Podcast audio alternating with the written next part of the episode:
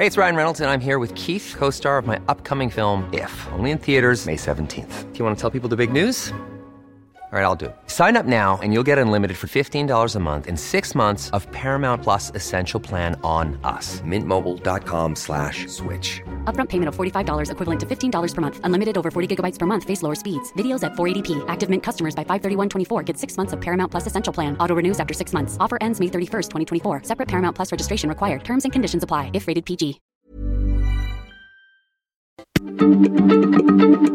Heraldo Radio, la H se lee, se comparte, se ve y ahora también se escucha.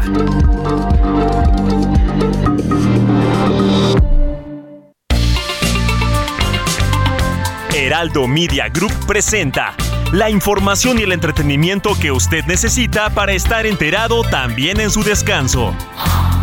Alejandro Sánchez y el informativo Heraldo fin de semana. Por el Heraldo Radio, con la H que sí suena y ahora también se escucha.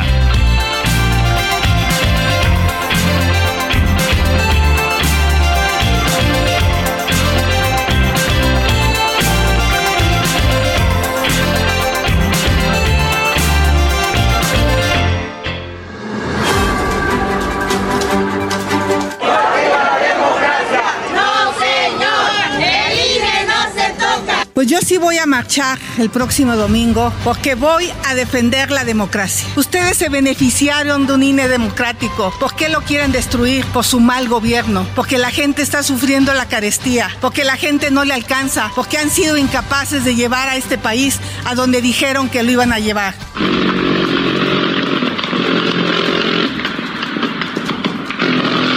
Sí, está decidido, nada más estoy haciendo una investigación sobre este cómo es el procedimiento, pero claro que sí. Fíjense, si no me va a extrañar el juicio, que al final de cuentas yo fui el único este, señalado.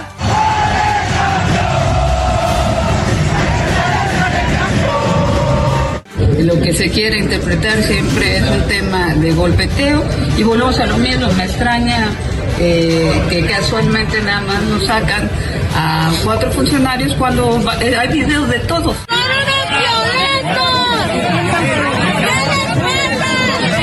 Queda aprobado en lo general y en lo particular el decreto por el que se expide la ley de protección del espacio aéreo mexicano. Se remite al Ejecutivo Federal para los efectos constitucionales.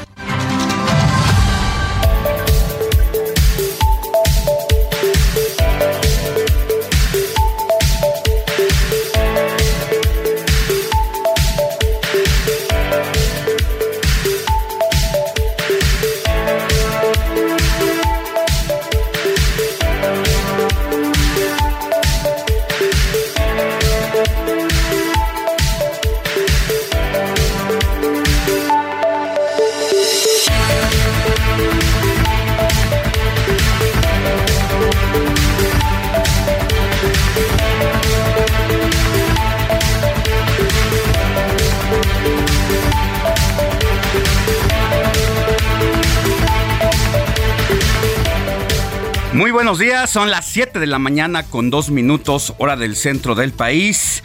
Les saludo con mucho gusto en este sábado 18 de febrero de 2022, porque la noticia no descansa. Estamos en vivo en el informativo de fin de semana. Yo soy Alejandro Sánchez y a nombre de un equipo que trabaja desde anoche y durante la madrugada, le venimos a informar con lo más relevante de las noticias a nivel nacional e internacional. Y vaya que hay información. Qué hecho tan lamentable todo lo que se escribió el día de ayer cuando despertamos muy temprano con la noticia publicada por el periódico El País y todo lo que ocurrió más adelante en la jornada de este pasado viernes 17 de febrero, 23 de febrero de 2023, pues con la temática de que cuando habíamos creído que había pasado lo peor, pues resultó que no era así, porque la ministra Yasmín Esquivel había plagiado su tesis. En eso estábamos.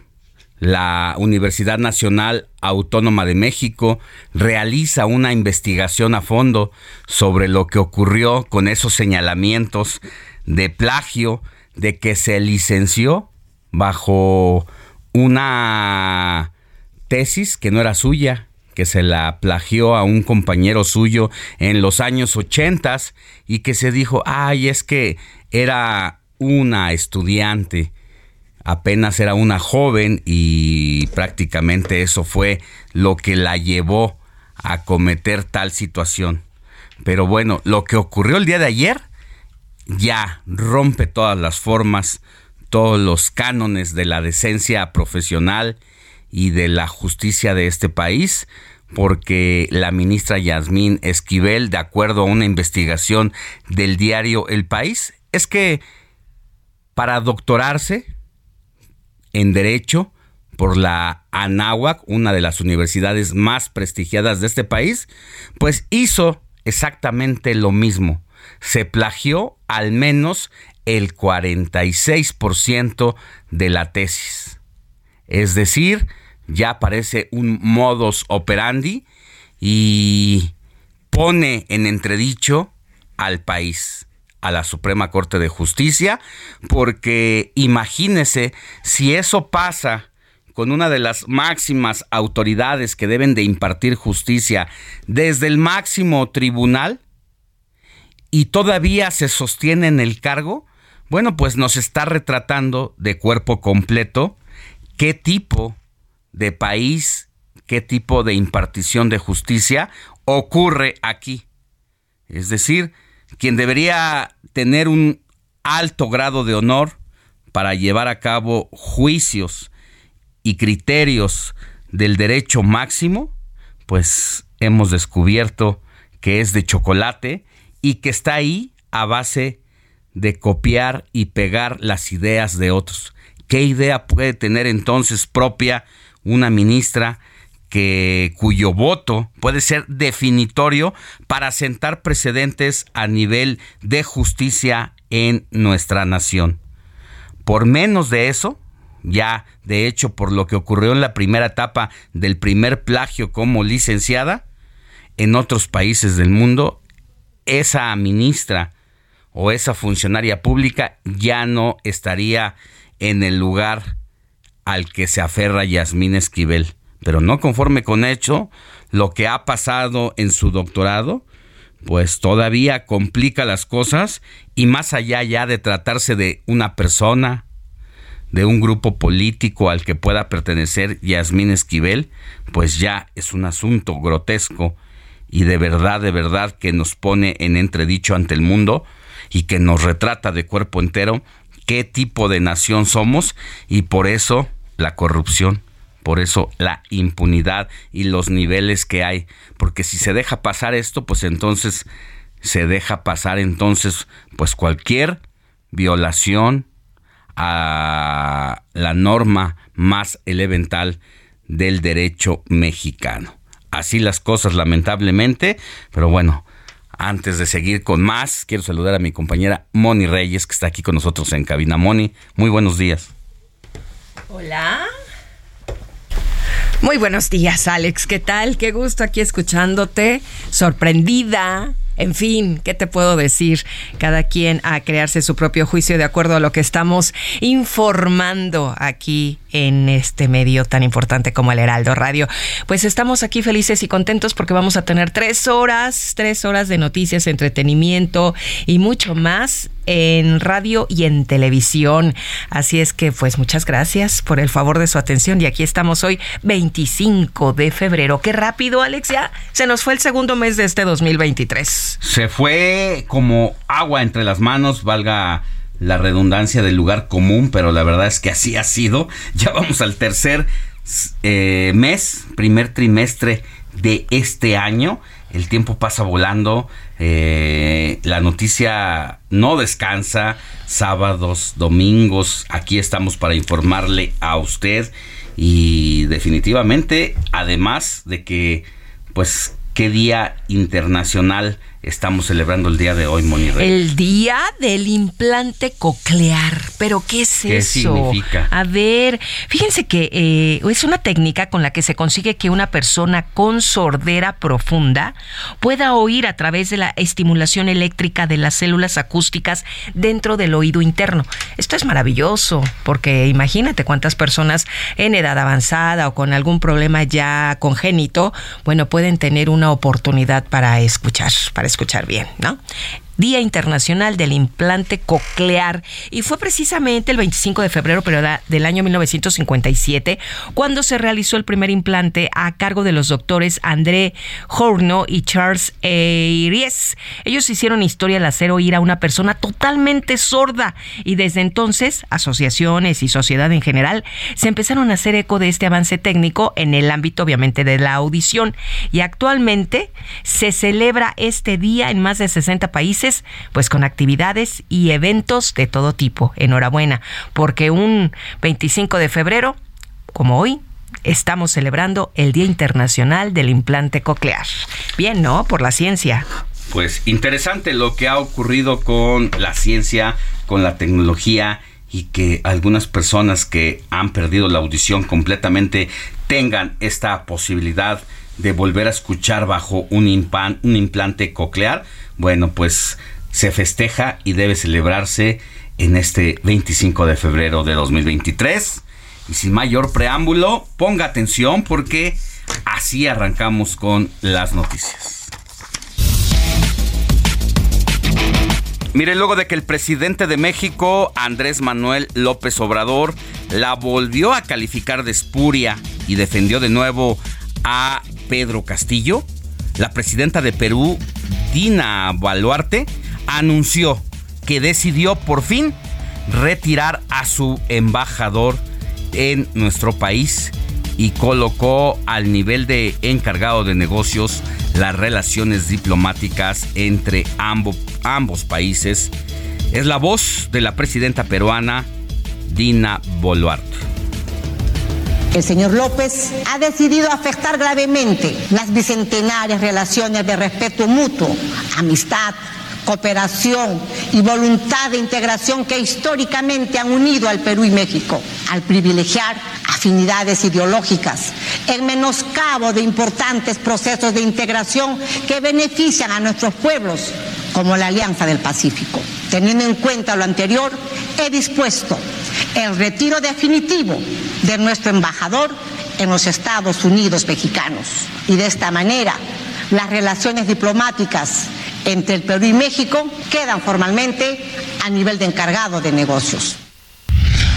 Bueno, es una degradación entre las relaciones de los países porque simple y sencillamente no tenemos ninguna hermandad, no nos motiva, ni nos relaciona nada que no sea más que lo que yo te vendo, lo que tú me vendes y ahí queda la cosa. Hay que recordar que el presidente de la República, Andrés Manuel López Obrador, apoya a quien fue el expresidente Pedro Castillo, quien fue pues destituido de la presidencia de la República por el Congreso de aquel país a determinar que pues simple y sencillamente no estaba en todas sus facultades plenas para ejercer el poder. Es decir, no se puede decir que fue un golpe de Estado, porque no ocurrió así. Simple y sencillamente el Congreso, eh, así como se reconoció el triunfo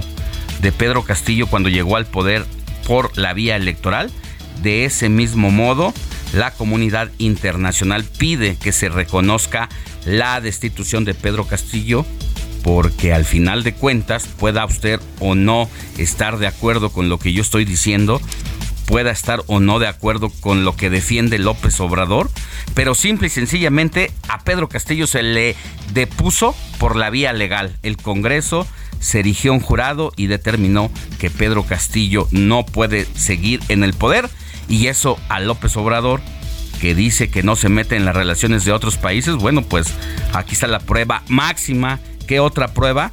De que se ha metido con todo, no solamente la cocina, sino hasta el fondo del sanitario para decir yo no reconozco la presidencia de Dina Boluarte, yo apoyo a Pedro Castillo y no les voy a dar la presidencia de la Asociación de Países, cuatro países que integran precisamente esta asociación que conforma Perú, México, Colombia y ahora le digo el otro país y dice el presidente de la República, yo no les voy a dar la presidencia.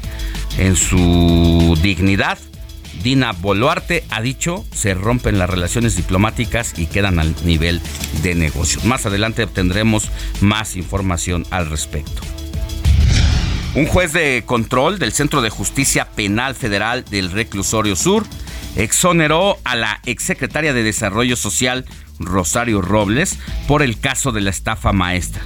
Aunque la Fiscalía General de la República ya anunció que va a apelar la decisión, pues simple y sencillamente un juez ha dicho, Rosario Robles no es la artífice de esa estafa maestra e incluso estuvo presa más de tres años de manera ilegal y hoy el juez decide exonerarla.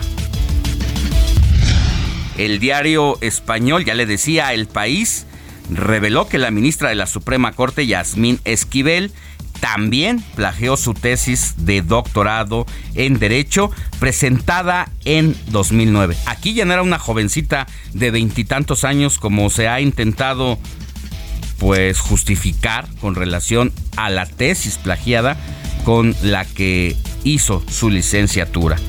Y aquí en esta tesis doctoral ocurrió ante la Universidad Anagua al comprobarse que de un total de 456 páginas que la conforman, 209 fueron tomadas de otros trabajos. Hay 12 personalidades, no solamente de México, sino de España también, de las que Yasmín Esquivel hizo el copy-paste para titularse.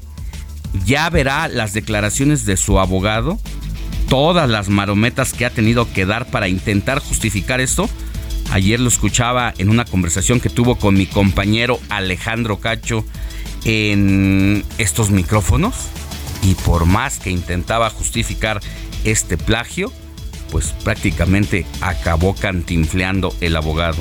Ese cantinfleo de, de que no sabía cómo justificar, pero simple y sencillamente no dijo nada para tratar de salir al paso de lo que aquí el periódico El País también ha justificado de manera, eh, de pues, una manera clara y franca. A ver, tenemos ahí el audio, una parte de lo que decía el abogado ayer a mi compañero Alejandro Cacho es propósito esencial definir los extremos de esa información para precisar cuál es realmente la exactitud de la misma, porque pues en realidad es un, comunicado muy alarmante que pues merece ser examinado con el detenimiento debido. En una tesis puede haber un problema de cerrar comillas o una omisión en el capítulo de la bibliografía que no la convierte ni con mucho en un trabajo indebidamente ejecutado. ¿Usted le entendió? Yo tampoco. Y sabe qué, por más que diga, es que, o sea, sí se lo plagió, pero se le olvidó cerrar las comillas. No, perdón, es que tampoco las abrió. No, no citó a Jorge Carpizo, por ejemplo, ex procurador, a Ignacio Burgoa, ex constitucionalista. Es decir, simple y sencillamente dijo, estas ideas que del pensamiento mexicano, español y otras nacionalidades en torno al derecho, vengan para acá, porque a partir de hoy las voy a hacer mías, cuando ya alguien las había plasmado en libros, en tesis, llámese como se llame, esto simple y sencillamente es un robo que pues amerita de entrada la investigación y luego la sanción, pero ya verá también más adelante lo que ha dicho la Universidad Anagua, una de las más prestigiadas, la manera en que ha salido al paso, la verdad es que da pena, pero se entiende que la presión de Yasmín Esquivel al frente de la Suprema Corte de Justicia es la presión de la presidencia de la República porque López Obrador ha salido a defenderla. Dijo que ya no era nota ayer en la mañana en su comparecencia el segundo plagio conocido de Yasmín Esquivel, que ya chole con eso. ¿Se imagina? O sea, ¿qué hubiera pasado si Peña Nieto hubiera hecho eso? Por menos se lo acabaron. Y si hubiera llegado a esto, yo no hubiera visto al presidente o no lo hubiera escuchado decir, no, ya no es nota. Hay que darle oportunidad a López Obrador o a Calderón o a quien se llame. Pero como es de su gente, ahí sí trata de evadir toda responsabilidad consumada.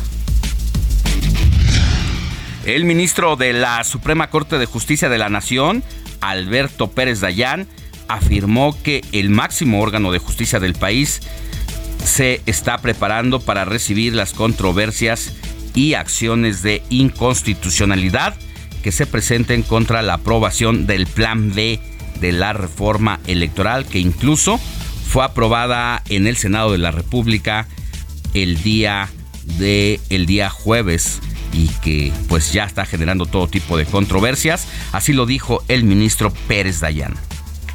Todos los instrumentos jurídicos que estén al alcance de quienes los pueden hacer valer en una democracia son bienvenidos y la Suprema Corte de Justicia sí está preparada para tales efectos y estaremos atendiéndolas todas aquellas que habrán de admitirse y resolverla en los tiempos que nos marca la ley.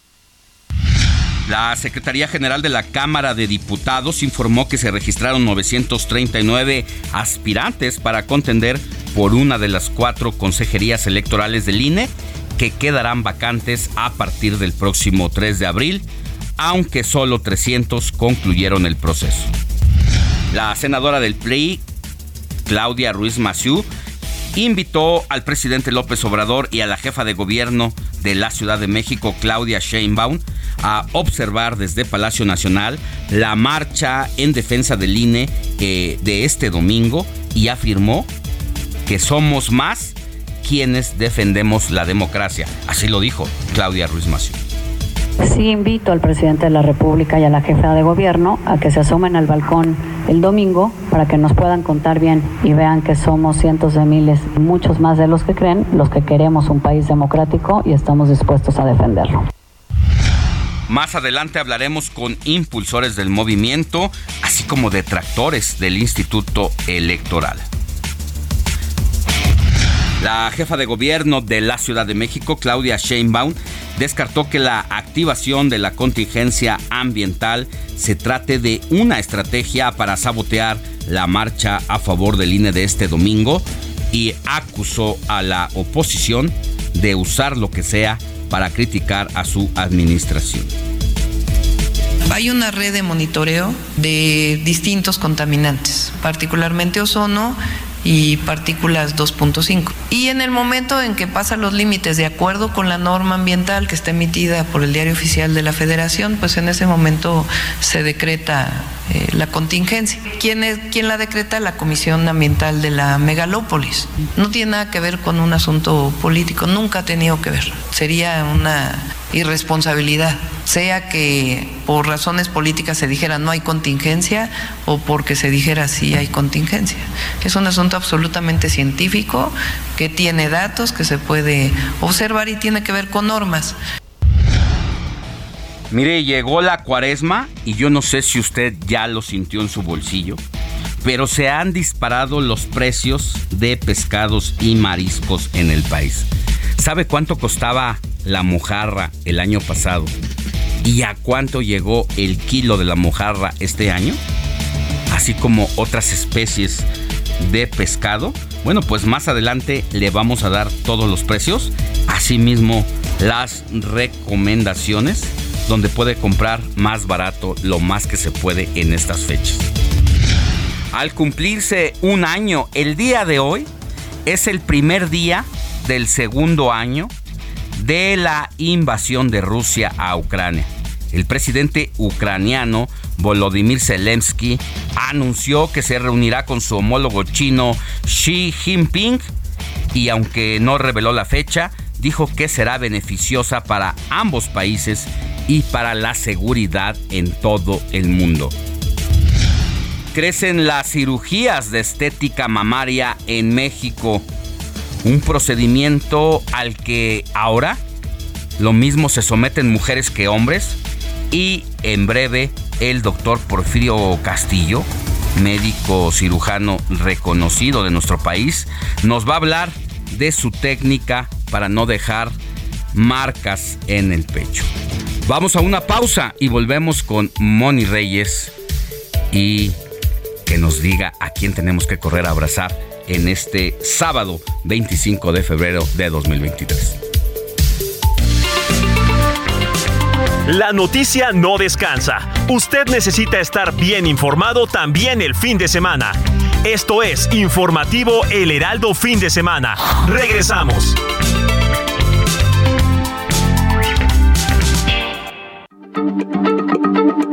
Heraldo Radio, la H se lee, se comparte, se ve y ahora también se escucha.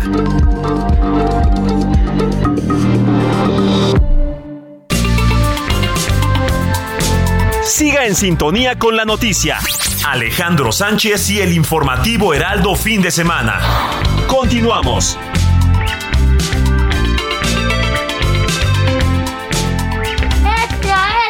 Por fin buenas noticias, extra.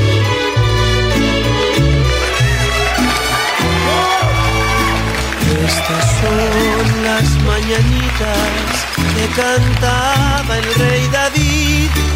A las muchachas bonitas se las cantamos. a- 7 de la mañana con 30 minutos hora del centro del país. Estamos de regreso en el informativo de fin de semana y empezamos esta segunda parte con Moni Reyes y que nos digas, mi querida Moni, a quién tenemos que abrazar en este sábado 25 de febrero. 25 de febrero hay muy buenas noticias para todas las amigas y los amigos que están festejando años y muy en especial este 25 de febrero para Mateo González Romero.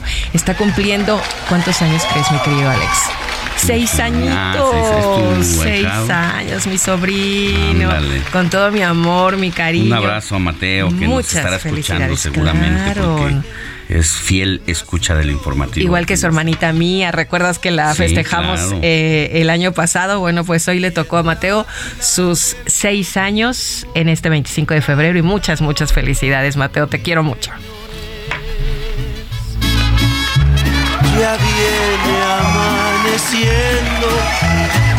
Y bueno, luz del pues vamos a dar paso al santoral, mi querido Alex, a Valerio, Néstor, a Bertano, mi Robert, hoy es santo de Robert, fíjate nada más, y Sebastián. ¿Qué tal? Bonitos nombres, ¿no? Todos son bonitos nombres. Todos son bonitos nombres. Me gustan. Me gustan también a mí. Y vamos a darle un abrazo a Robert ahorita que, que lo veamos porque anda viendo lo de televisión. Y finalmente vamos a conocer la historia del santo principal que es Valerio.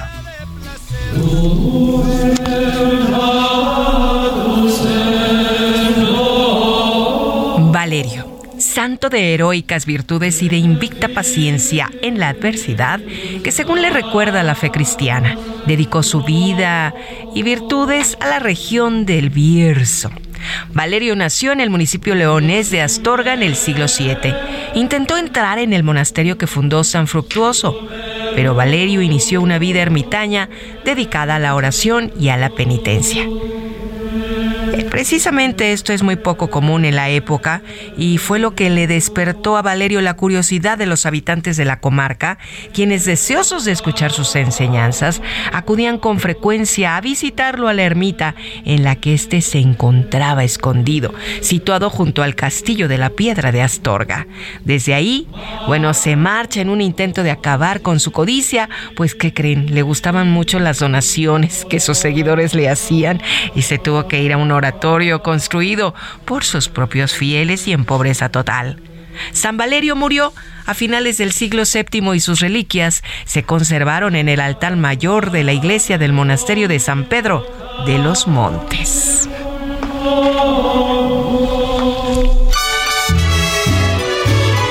Pues muchas felicidades a quienes estén festejando cumpleaños, acontecimientos importantes, fines de ciclos, inicios de otros nuevos y bueno, pues a darle con todo este sábado, mi querido Alex, a la vida, al amor, al trabajo, ¿no? Felicidades para todos los que tengan un motivo un motivo importante, como quienes lleven estos nombres, pero también, como dices, Moni, a quienes tienen también otros motivos, otros ciclos que cerrar, otros que abrir y sobre todo también algunos logros. Un abrazo para ellos y ellas desde el informativo de fin de semana. en que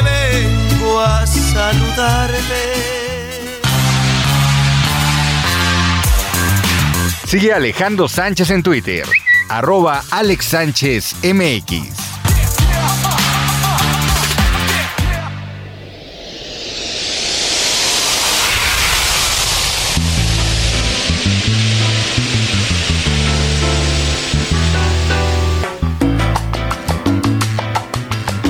Al sol cómo se debe de brillar.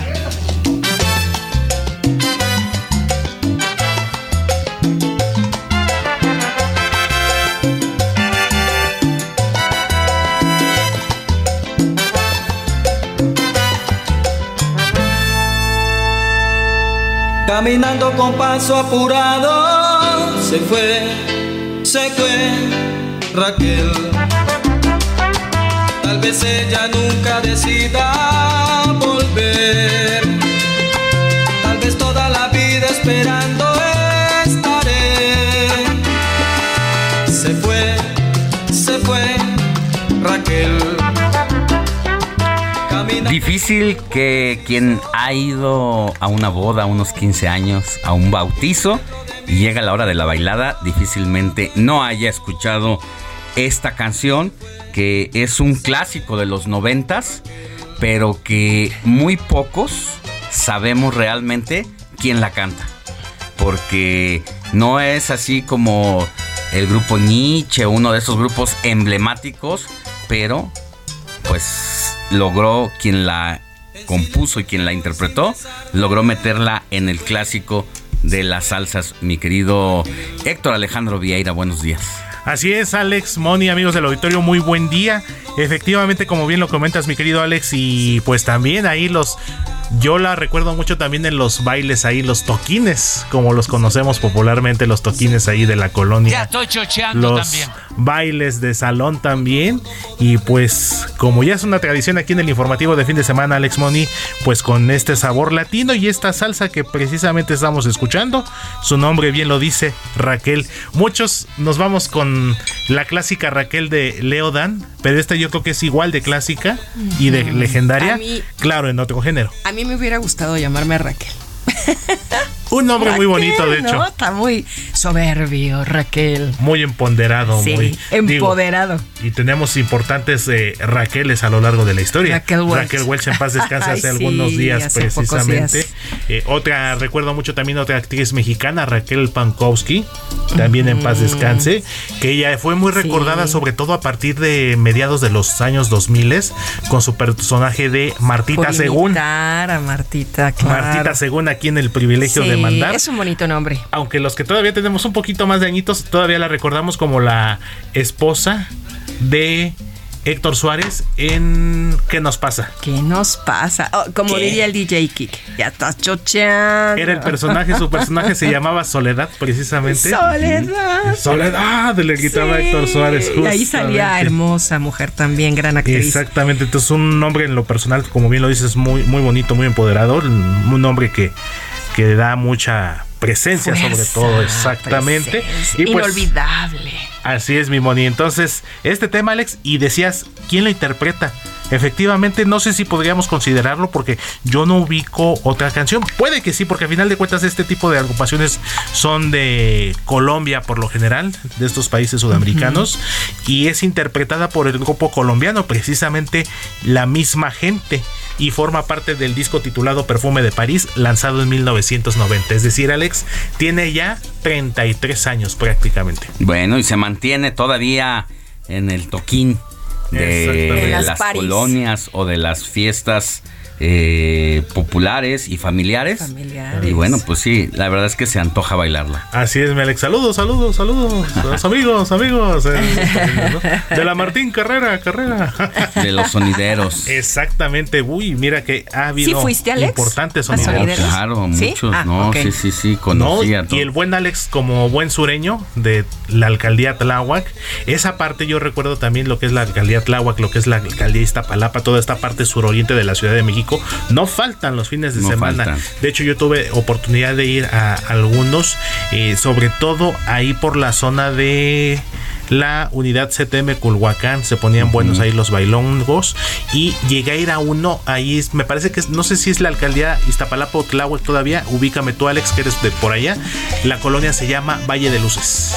Es, eh, es muy cerca de San Lorenzo Tezonco, si no me equivoco, Ajá. y es Iztapalapa, es el límite entre Iztapalapa y Tláhuac. Sí, porque de hecho es como que la subidita Sí. al Cerro de la Estrella. Pues yo fui a los a los eh, sonidos de luz y sonido, a las fiestas de luz y sonido. Ah, por supuesto, también No, en las también. legendarias. Y digo, había Sí, lugares muy luz y buenos como, sonido. como el Salón Cuba. En la colonia, no, pero yo en la colonia Escandón. Paseo de la Reforma. Es que Oye, yo creo que nunca como ahora, o sea, se ha popularizado el tema de los sonideros, sobre todo a partir El fenómeno del fenómeno musical medio metro y el sonido pirata. es correcto. que después de esta ruptura, para quienes no lo han visto, eh, se trata de un grupo, ¿no? De un sonido, Un sonido como que se instala en las calles.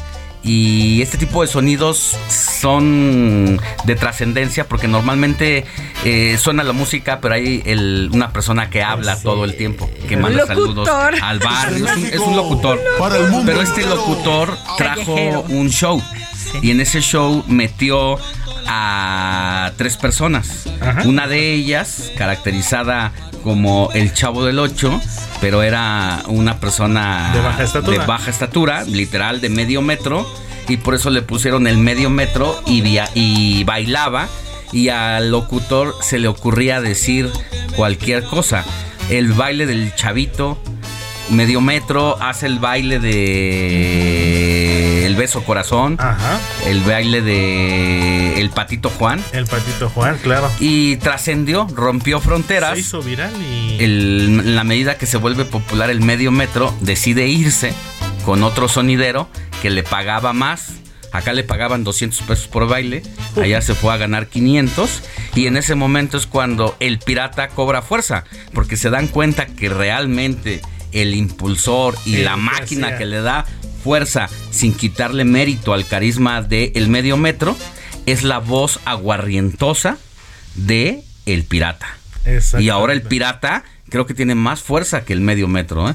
Sí, Está, ahora lo vemos hasta en la sopa. Con todo y que el medio metro registró ya el nombre como tal, ya incluso ya, ya salió en algunos programas de televisión nacional, pero sí como bien lo dices Alex, fue una separación, pero no sé, ya el tiempo dirá realmente a quién le convino más, si a, Sí. eh, al pirata que pues era así como que catalogado como el malo de la película, literal por explotarlo, por negarlo, valga el término. O Pero ¿sabes qué? Que cuando uno escucha y uno que conoce ese tipo de sonidos, eh, sí te das cuenta que eh, dice, es que la verdad no me, o sea, y sí es cierto, yo lo conozco y sé cómo es el, ese mundo. Dice, yo cobraba 2.500 pesos por toque- toquín. Entonces nada más me daba para darle 200 a él y 200 a la cholondrina, que era la compañera de baile del medio metro. Y dice, no les podía pagar más. O sea, ni siquiera es que yo les estuviera explotando. Pero bueno, al final pues se popularizó y hoy deben de cobrar mucho más que eso. Según leí en una nota hace algunos días, de 2.500 en promedio que como comentas tú, Alex, ahora ya es mínimo 30 mil pesos. Pero mínimo, Por dos pero mínimo. Porque además llevan el show con el nuevo medio metro, la cholondrina, ya metió otro personaje, otro personaje. Que era en lugar de la Popis, ahora es la Pompis. Pero se lo han ganado, una ¿eh? Pues Porque es la un verdad fenómeno. es- Claro, Es un fenómeno, cero. pero es parte de, la, pro- de, lo, de lo que dejan las redes sociales. Antes la televisión hacía estrellas o las deshacía. Y ahí está Raúl Velasco. Ahí tenemos siempre, siempre en es lo mismo, digo, siempre en domingo. Hoy, hoy, la gente se hace en las redes sociales y hoy las televisoras tienen que recurrir a esos personajes para integrarlas en su barra Para y generar no audiencia. olvidarse y generar audiencia. Y hemos visto, yo los he visto, no porque vea la televisión, la verdad no, no, no, no me da tiempo, pero sí veo las redes sociales todo el tiempo. Ahí sí permanentemente estoy monitoreando y los veo en todos los programas de TV Azteca o de Televisa. Los principales. Entonces toda toda una cosa que Qué caray. podríamos seguir discutiendo, platicando de eso al Pero respecto. antes de que se vayan, ¿se acuerdan del sonido Marshall? Claro, sonido Marshall, sí, sí, sí. Bueno, pues yo iba a los. los es como el de Polymarch, Marshall, el sonido, Polymarch. el sonido Marshall era como el Polymarch Sí, que era un Marshall. o de- El ah, el, Marshall sonido allá Antón en- an- era parte Colinas de del ese, Sur. de El ese tipo de, Energy. de High Energy. Hasta el, Así es hasta que el, nos el- haces- el rodeo. nos haces este. recordar, pero bueno, Ay, qué caray. así Bueno, es, ¿Qué sabrosa la plática. Todavía nos tocaron buenos tiempos. Mucho, muy bien. Entonces, pues así seguimos, Alex, con Raquel para darle sabor a este informativo de fin de semana. Muchas gracias, Héctor Alejandro Vieira, por eh, las efemérides musicales y porque siempre nos haces platicar de eso y más, sobre todo los contextos musicales del país. Exactamente, mi querido Alex, siempre es un gusto. Y mira, aprovechando rápidamente, también para nuestros amigos que nos están escuchando en esta primera hora del informativo Heraldo fin de semana, ¿qué les parece que se, que se lancen al teatro hoy por la noche? ¿De plano? ¿Tenemos pases? ¿Cuántos vas a Estas ofrecer? promociones no las tiene ni Obama. de- ¿Cuántas? Te digo. ¿Cuá- ¿Qué, qué, qué tenemos para el teatro? Pues ahí, ahí les cuento, Alex Moni. Para nuestros amigos del informativo de fin de semana, cinco pases dobles, cinco pases dobles para la función de la obra Recalculando con Odín Dupeirón, que se va a presentar hoy sábado 25 de febrero a las 7 de la noche, allá en el Teatro del Parque Interlomas. Y como les comento, son cinco pases dobles para las primeras cinco personas que envíen un mensaje escrito. Es muy importante, un mensaje escrito con su nombre y la frase quiero ir al teatro al WhatsApp del informativo 55 91 63 51 Así nada más, quiero ir al teatro, ni siquiera les va a hacer ninguna pregunta, Nada. nada. Así de fácil se las pusiste esta vez. No, por lo menos. No, pues yo, yo ¿Cuál fue hubiera puesto efeméride? cuál fue la canción del día Sí. de hoy, pero ya, ya, ya, lo- Ya lo tu dijiste. palabra es tu palabra, no, ya está. Ya está tu palabra. Bueno, nada nos- más. nada más como pilón, que nos pongan el nombre de la canción. Entonces, Quiero ir al teatro y el la canción. nombre. Ajá, y el nombre de, La de canción de persona este que nos lo sábado. manda. Sí, porque luego también es, es muy importante que nos Lo mandan que pasa que nos escriben mucho. el mensaje de quiero ir al teatro, pero tu ¿Y- nombre. y quién es? quién eres? Porque hay que mandar la lista No, de claro. ganadores al teatro, Claro, por supuesto. si no, para no que los dejen entrar. entrar. Y sobre todo para ponernos en contacto con los ganadores. Entonces, Entonces, que le demos el teléfono del WhatsApp de aquí. del Que informativo. nos escriban. Así es. 55 91 63 51 19. Repito, 55 91 63 51 19. Quiero ir al teatro y díganos la canción De hoy. efeméride de hoy y además el nombre suyo para que lo demos al teatro y pueda ingresar con otra persona. Y a las 7 de la noche es la función. Es muy está hora, perfecto. está perfecto. Tenemos casi 12 horas de, de colchón, ¿no? Para poder arreglar nuestro día hoy Claro. y asistir. Es hoy, ¿verdad? La función Ajá. recalculando. con Dupeirón. qué Entonces, padre. yo personalmente me voy a comunicar con los ganadores antes de las Eso. 10 de la mañana. Tú en persona, justamente. personalmente, personal. Claro. Así mero, mi querida Molly. Vientos. Entonces, yo antes de las 10 me comunico con los ganadores para darles las indicaciones y bueno, puedan irse hoy en la noche al teatro. Muy bien. Qué bonito. Gracias, Héctor. A Buen ti, día. Alex Molly, seguimos pendientes. bien. Va. Sigue Alejandro Sánchez en Twitter, arroba Alex Sánchez MX.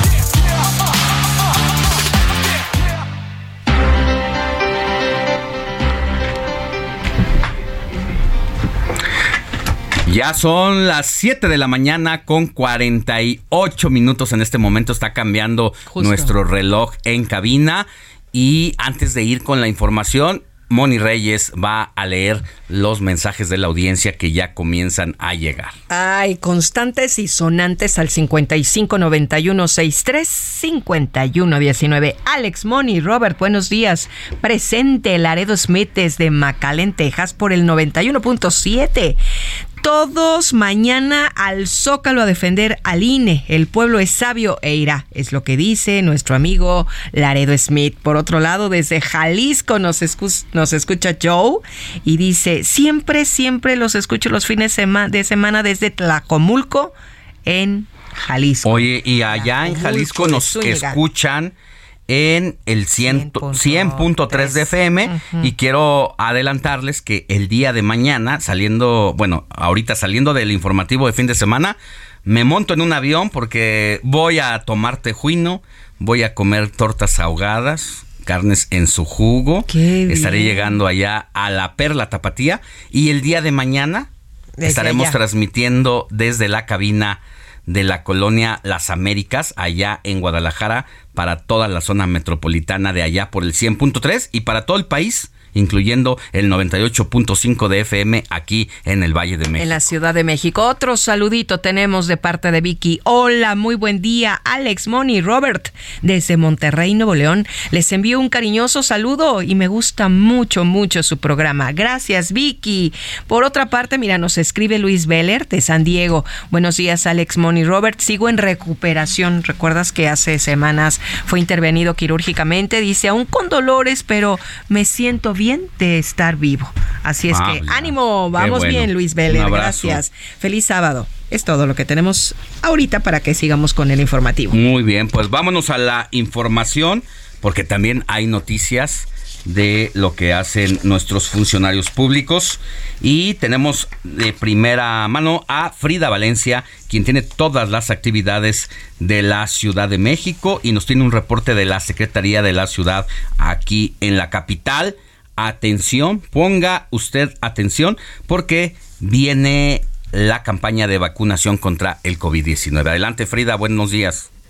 ¿Qué tal Alejandro? Te saludo con el gusto de siempre y hoy te comento que el próximo martes 28 de febrero será el último día de la campaña de vacunación contra COVID-19 para los menores de entre 5 a 11 años de edad en la Ciudad de México. Por ello, la Secretaría de Salud de la capital del país invitó a los padres de familia a llevar a vacunar a los menores que aún no tengan su segunda dosis a alguno de los 17 centros de salud donde está disponible el biológico Pfizer en su presentación pediátrica en un horario que va de 8 de la mañana a 3 de la tarde. Al respecto, la Secretaría de Salud subrayó la importancia de contar con esquemas completos de vacunación a fin de evitar casos graves y hospitalización por esta enfermedad. Asimismo, informó que continuará la aplicación de refuerzo con el biológico Abdala en la población de 18 años y más en los 230 centros de salud ubicados en la Ciudad de México.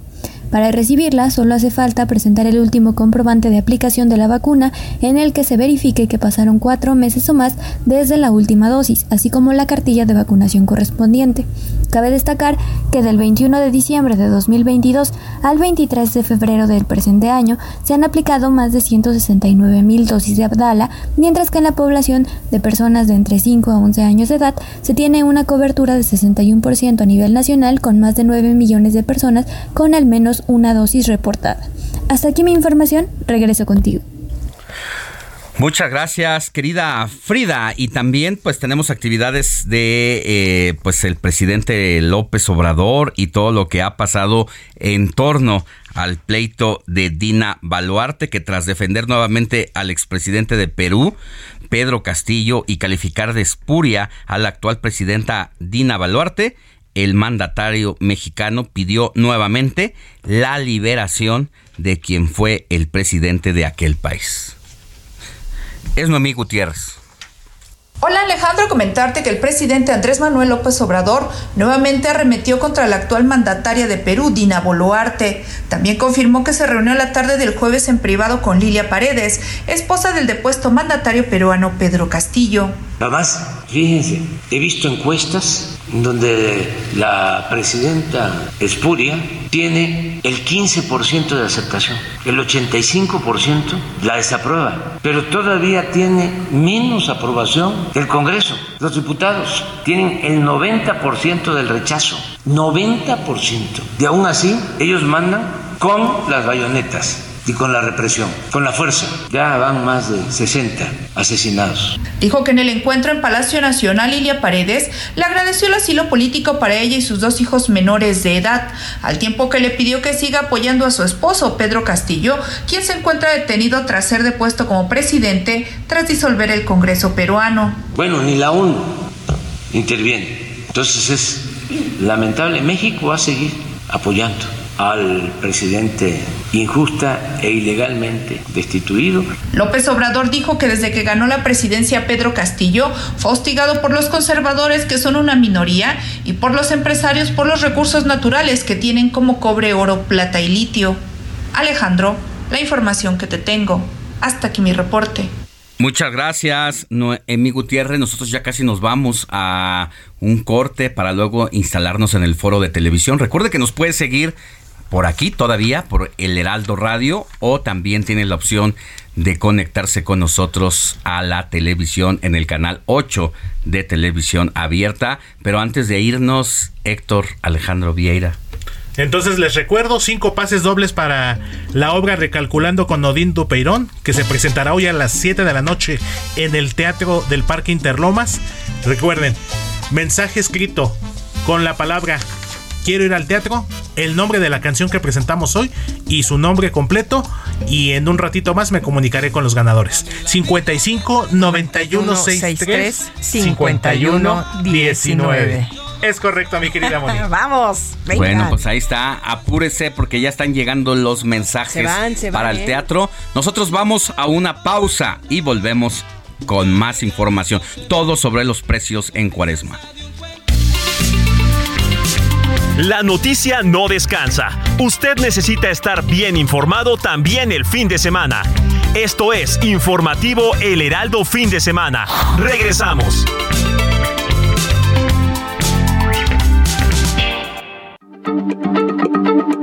Heraldo Radio, la H se lee, se comparte, se ve y ahora también se escucha. Y se dispara el precio de pescados y mariscos en el país. Todo listo para que se lleve a cabo la segunda marcha en defensa del INE. Más adelante hablaremos con impulsores del movimiento, así como detractores del instituto. Crecen las cirugías de estética mamaria en México, un procedimiento al que se someten hombres y mujeres. En breve, el doctor Porfirio Castillo nos hablará de su técnica para no dejar marcas en el pecho. Nuestro experto en deportes, Luis Enrique Alfonso, analizará si el Tuca Ferretti es la solución para revertir la declive en Cruz Azul, un denominado grande en franca decadencia. Si no hay agua, no. No, no habría posibilidad. No, sencillamente eh, no se entregan permisos para eso. O sea, no es factible. Pues es el presidente Andrés Manuel López Obrador amagando a Elon Musk, el hombre más rico del mundo y dueño de Tesla, productora de autos eléctricos. El mandatario mexicano amenazó con negarle el permiso si el empresario estadounidense se aferra a instalar su planta automotriz en Nuevo León sostiene que hay problemas de agua en esa región del país y que no puede instalarse allá, aunque bien podría haber otros motivos en el fondo de esta decisión.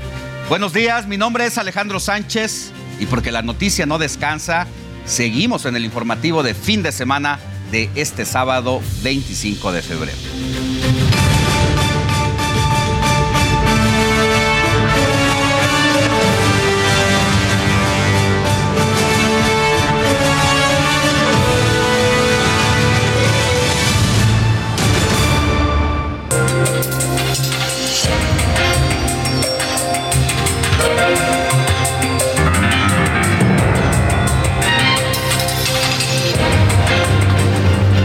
En medio de esta coyuntura, ya disputa, el gobernador de Nuevo León, Samuel García, no tardó en responder a las declaraciones del presidente de la República y aseguró que en la entidad sí hay agua suficiente para que Tesla se instale. García estableció que espera tratar el tema con el presidente de la República y que incluso el mandatario tiene una próxima visita al Estado y que allá van a hablar al respecto.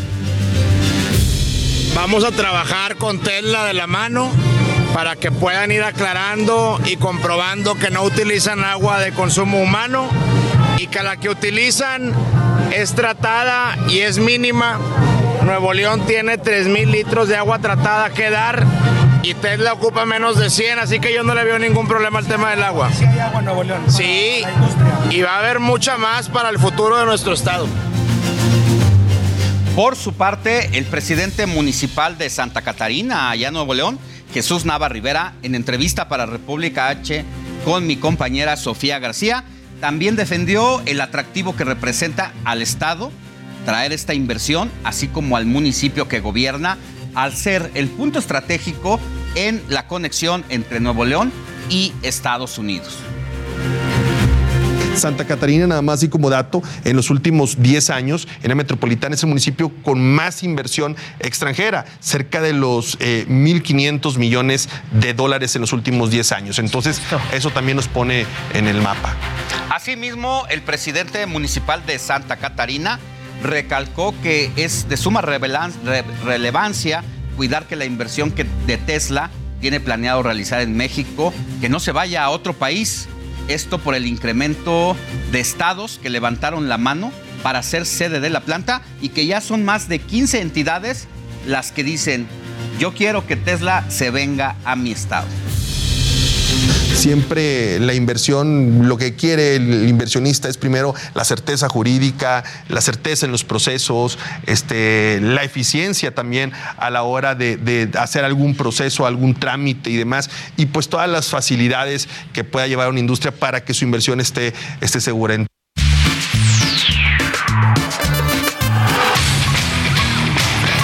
Contra las cuerdas por Alejandro Sánchez.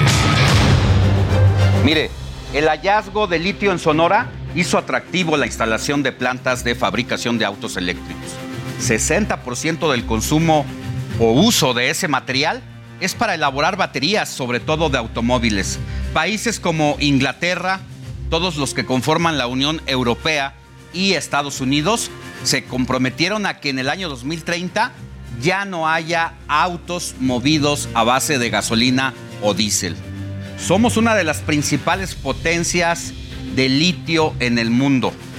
Eso hace que las naciones más poderosas volten a vernos, lo que deja como inercia que México entonces se convierta en una fuente estratégica para las relaciones político-económicas globales y al interior de la propia nación. Conforme pasen los días, va a haber mayores intereses comerciales en la manipulación política de algunos países. Y el presidente López Obrador ya dio el primer paso. Por eso su mensaje al hombre más poderoso del mundo, Elon Musk, y al gobernador de Nuevo León. Finalmente, la globalización y los intereses neoliberales ya hicieron mella en el manejo del poder presidencial de la 4T. En México nos queda demandar que no basta con la nacionalización del litio mexicano, porque la verdad es que la experiencia no la tenemos en México para hacer la exploración, no tenemos la maquinaria ni la tecnología de este preciado material en Sonora, así que el gobierno federal debe aclararnos cómo se va a asociar con empresas extranjeras y sobre todo cómo va a impedir daños y catástrofes ambientales como las que ya han sucedido en Bolivia que fue uno de los países de América Latina donde principalmente se ha explotado este mineral. Queremos conocer las responsabilidades, compromisos, pero sobre todo que haya transparencia para la explotación del litio mexicano. En la pelea por el poder siempre hay alguien contra las cuerdas. Te invito a que me leas de domingo a jueves en el Heraldo de México, el diario que piensa joven.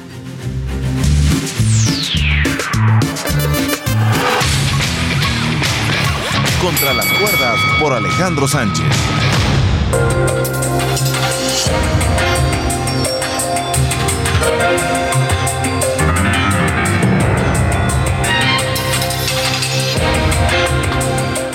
A mí me encanta mucho eh, hacer unos sudados de pescado con jitomate, cebollita, que lleva morro muy sabroso y por otro lado, en tiempo de temporada de cuaresma, mi mamá me enseñó a no comer la carne. La verdad se me ha afectado. Pues sí, cooperándonos entre familia, pues sí, vamos a comprar. Bastante en estas temporadas. Hay veces que cuando sí podemos y lo compramos y si no pues dejamos de comprar y comemos algo más económico. Lo único que, he hecho es siempre la mojarra. ¿Qué tipo de marisco compra la, mojarra? La mojarra. Eh, ¿Y este año pues le va a alcanzar para comprarlo o le han incrementado los precios? Pues esperemos que sí nos alcance porque si no pues serán romeros. Y bueno, cambiamos de tema ya que en México, así como en otras partes del mundo, el consumo de pescados y mariscos aumenta considerablemente durante esta cuaresma y la Semana Santa. Esto debido a que en esta semana muchas familias siguen las costumbres religiosas que marcan la abstinencia de consumo de carne roja. Y de acuerdo con el Centro de Investigación en Alimentación y Desarrollo, los pescados más consumidos en el país son camarón, atún, mojarra y tilapia. El consumo anual por persona tiene un promedio de entre 12 y 13 kilogramos de pescados y mariscos. Estos valores de consumo se encuentran muy por debajo de otro tipo de proteínas como el pollo, cerdo o carne de res. Sin embargo, se espera un importante incremento, desafortunadamente, en los precios de pescados y mariscos. Y para muestra, aquí le tengo los datos. El kilo de camarón chico sin cabeza costaba hace un año 245 pesos. Actualmente se vende en 354 pesos el kilo. Es decir, en un año el incremento y sobre todo también en esta coyuntura de cuaresma se ha incrementado el precio en más de 100 pesos por kilogramo. En el caso del surimi, el kilo se vendía hace un año en 106 pesos y hoy en día el kilo cuesta 160 pesos. El salmón estaba hace un año en 389 pesos el kilo, pero ahora se vende en 480 pesos. Sin embargo, el incremento más significativo se observa en uno de los pescados que come la mayor parte de las familias y que hasta el año pasado era barato por considerarlo de esa forma.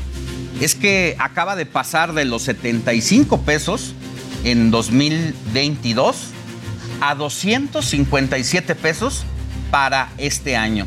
Imagínese el precio de 75 pesos a 257. Bueno, pues las familias cada vez están más alejadas de tener posibilidades en su mayoría de comer precisamente pescado. Para este año también la sierra elevó su costo de 95 a 160 pesos por kilogramo, mientras que el guachinango pasó de costar 210 pesos por kilo, agárrese, a 799 pesos.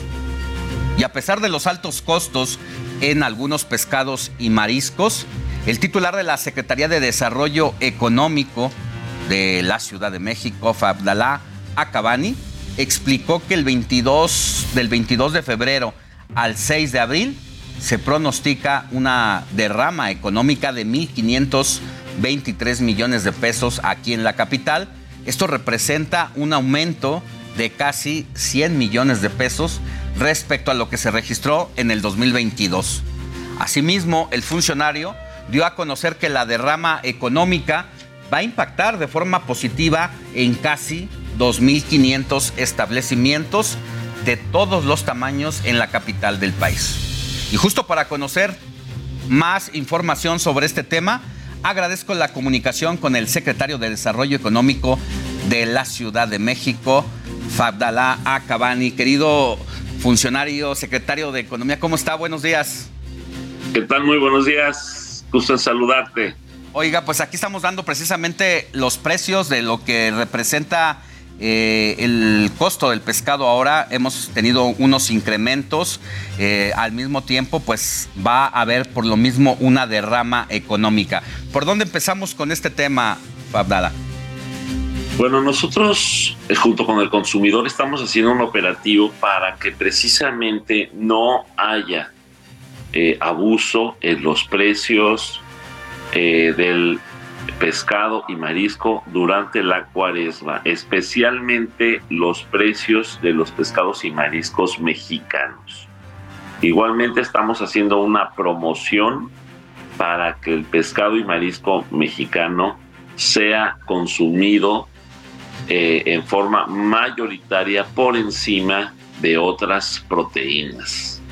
Eh, así es que estamos trabajando para incrementar en la dieta del mexicano el consumo de esta proteína, el consumo sobre todo de pescado.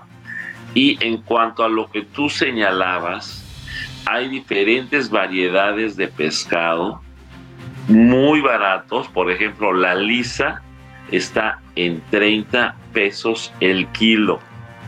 Y hay otras variedades de pescado que inclusive están en 25 pesos el kilo, que pueden servir para empanizar, para hacer eh, eh, en diferentes variedades a la parrilla e inclusive los pescados más económicos para hacer en caldos de pescado, en diferentes caldos de pescado, y son pescados muy nutritivos y son mexicanos.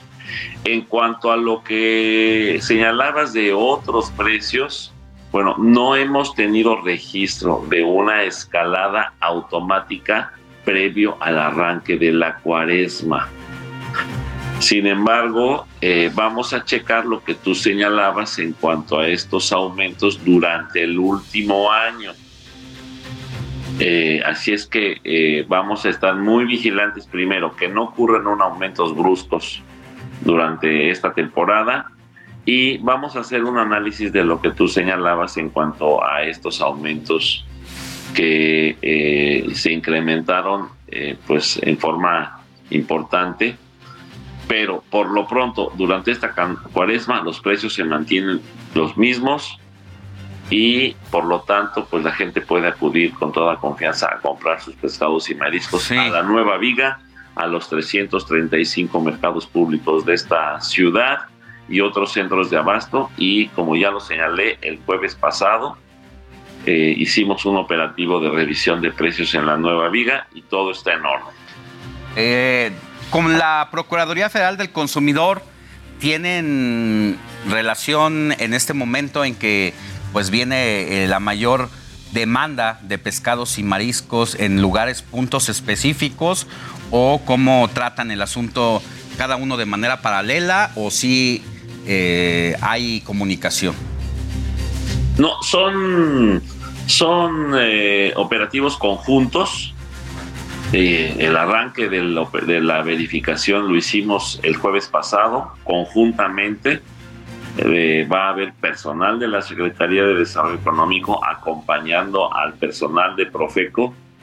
Eh, hicimos una semana de verificación de básculas y las básculas todas están verificadas y sancionadas, tienen su sello amarillo.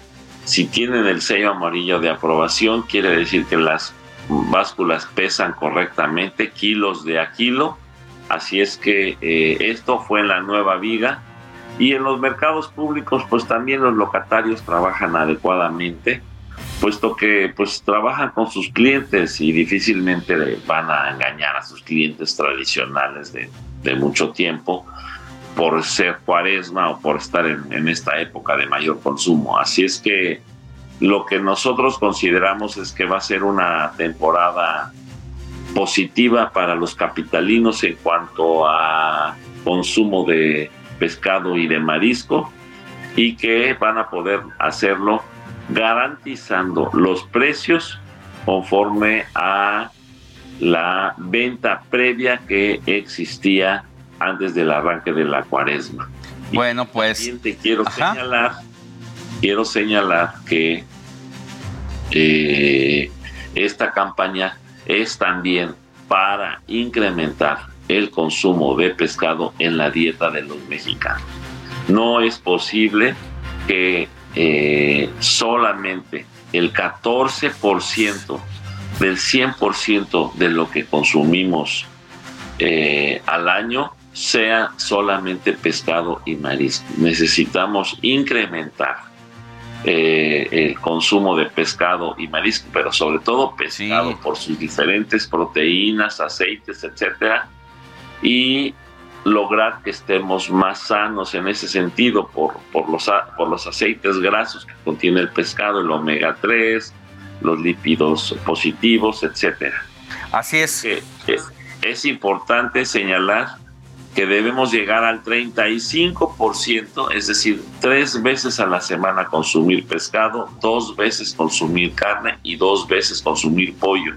Pero por encima de las otras proteínas hay que consumir pescado y mejoraremos nuestro estado de salud. Sí, tiene un alto valor nutricional eh, el pescado. Desafortunadamente en México, como otros países del mundo, Japón, entiendo que consume alrededor del 50% de sus alimentos a base de pescados y mariscos y por eso también está relacionado con el menor impacto en las enfermedades, como cardiovasculares principalmente. Así es, diabetes, hipertensión, obesidad. Pues sí, están relacionadas con grasas animales, pero las grasas que contiene el pescado son altamente nutritivas y balanceadoras de, eh, eh, pues, de cómo trabaja nuestro organismo, nuestro cuerpo, de, cómo, eh, bueno, pues digerimos nuestro organismo las proteínas de los pescados. Y es fundamental porque lo que arrojó la pandemia fue precisamente que somos una sociedad obesa, con hipertensión, con alto índice de colesterol y de triglicéridos y el pescado y sus aceites reducen dramáticamente estos, estas variables en nuestro organismo. Bueno, pues muchas gracias, Falala Acabani, secretario de En lo que señalabas de los precios. Sí, vamos a estar eh, pendientes. Ahorita vamos a mandar, eh, tenemos a un reportero por allá y también vamos a darle seguimiento y estamos en comunicación. En caso de que haya cualquier queja de la ciudadanía, del consumidor, ¿a dónde se puede reportar? Conmigo a las, las redes de la Secretaría, directamente en los teléfonos de la Secretaría, hablando al consumidor, ya todos sabemos el teléfono, igualmente haciendo el reporte, tenemos comunicación con ellos para que nos indican eh, eh, qué establecimientos son los que están abusando y proceder en consecuencia. Gracias, buen día. Buen día, igualmente. Mire, al menos un 75% de los pescados y mariscos que se venderán en esta temporada serán comercializados, como lo decía el secretario, en la nueva viga. Y de acuerdo con la administración del mercado, alrededor de 1.200 toneladas diarias de productos del mar serán comprados en este sitio. Esta cantidad es muy superior a las 750 toneladas ofertadas hace un año, por lo que se espera una derrama de 70 a 80 millones de pesos. Y por lo anterior, el Procurador Federal del Consumidor, Ricardo Sheffield, acompañado de la alcaldesa de Iztapalapa, Clara Brugada, iniciaron ya el operativo de revisión de básculas que nos decía el secretario Acabani en la central de Abastos y en la nueva Vina, Viga. A diferencia de años anteriores de esta revisión, la hacían con una o dos semanas de anticipación. Este año pues fue diferente con el motivo de hacer que coincidiera con el 30 aniversario del mercado de la nueva Viga. Y precisamente nuestro compañero Javier Ruiz ya llegó allá al mercado de la Viga y se encuentra en vivo para reportarnos todos los movimientos de la gente y de los comerciantes a esta hora de la mañana. Querido Javier, muy buenos días. ¿Cómo están las cosas por allá? Hola, mi Alex, ¿qué tal? Excelente mañana, te saludo con gusto. Pues Alex, prácticamente hablar del mercado de la viga es hablar de un mercado icónico, un mercado que realmente pues eh, no duerme, Alex, prácticamente las 24 horas tenemos actividad comercial, por supuesto, pues eh, de diferentes mariscos que llegan a este punto de la capital al oriente de la Ciudad de México. Hay que recordar que pues prácticamente el marisco, muchos de ellos eh, pues son, eh, se recolectan por la noche, se trasladan en la madrugada y prácticamente desde las 3, 4 de la mañana pues están llegando pues a esta a los principales mercados de la Ciudad de México. Hemos hecho un recorrido, Alex, y pues la verdad es que hemos encontrado precios bastante accesibles, ya lo mencionabas, la Profeco pues ha estado dando sus rondines en este punto, justamente para pues eh, checar los precios, que no abusen por supuesto los eh, vendedores y en general, pues en varios de los negocios que hemos recorrido, pues hemos encontrado a un precios accesibles, los camarones que van desde los 140 hasta los 180 pesos. Anteriormente, y hace un año lo dábamos a reportar, hubo un poco de escasez de camarones, eh, prácticamente pues se encontraban hasta en 200, 250 pesos.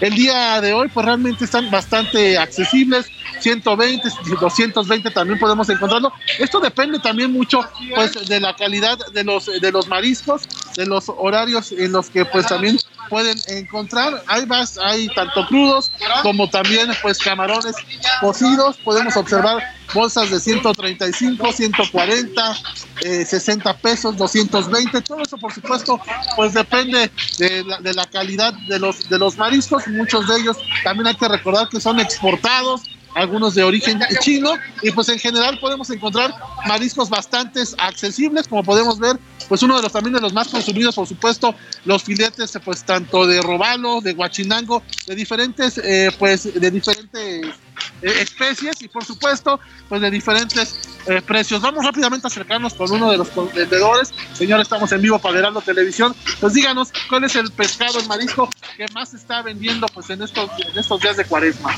Buenos días, antes que nada. Pues está vendiendo el pescado de robalo, se vende la sierra, se vende la tira de robalito.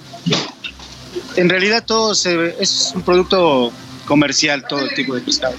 Aquí la cuestión nada más es el gusto de la persona, qué es lo que más necesite o para qué lo vaya a ocupar. ¿Han subido, han bajado los precios? No, los precios se han mantenido estables hasta el momento. Hasta eso están hasta el estables. momento. han mantenido. Perfecto. ¿Cuál es su nombre? Alberto Cruz. Aquí estamos en Salina Cruz del 41, esperándolos. Muchas gracias, le agradezco. Y bueno, como podemos observar, pues de este lado también tenemos pues mariscos, camarones. Señor, en vivo para la televisión. Este año, ¿cómo ven los camarones? ¿Han bajado, han subido? Pues, pues está un precio accesible, todavía está un precio accesible y, pues no creo que suba, no sube mucho, no, no es mucho la diferencia que suba todo, eh, está tranquilo. Heraldo Radio, la H se lee, se comparte, se ve y ahora también se escucha.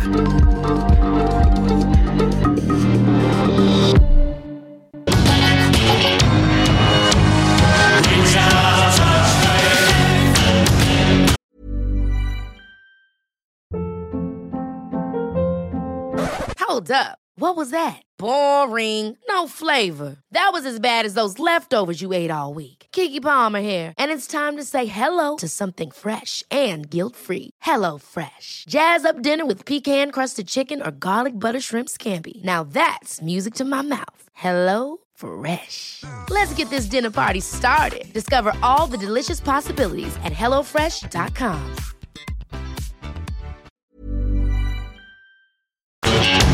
Oiga,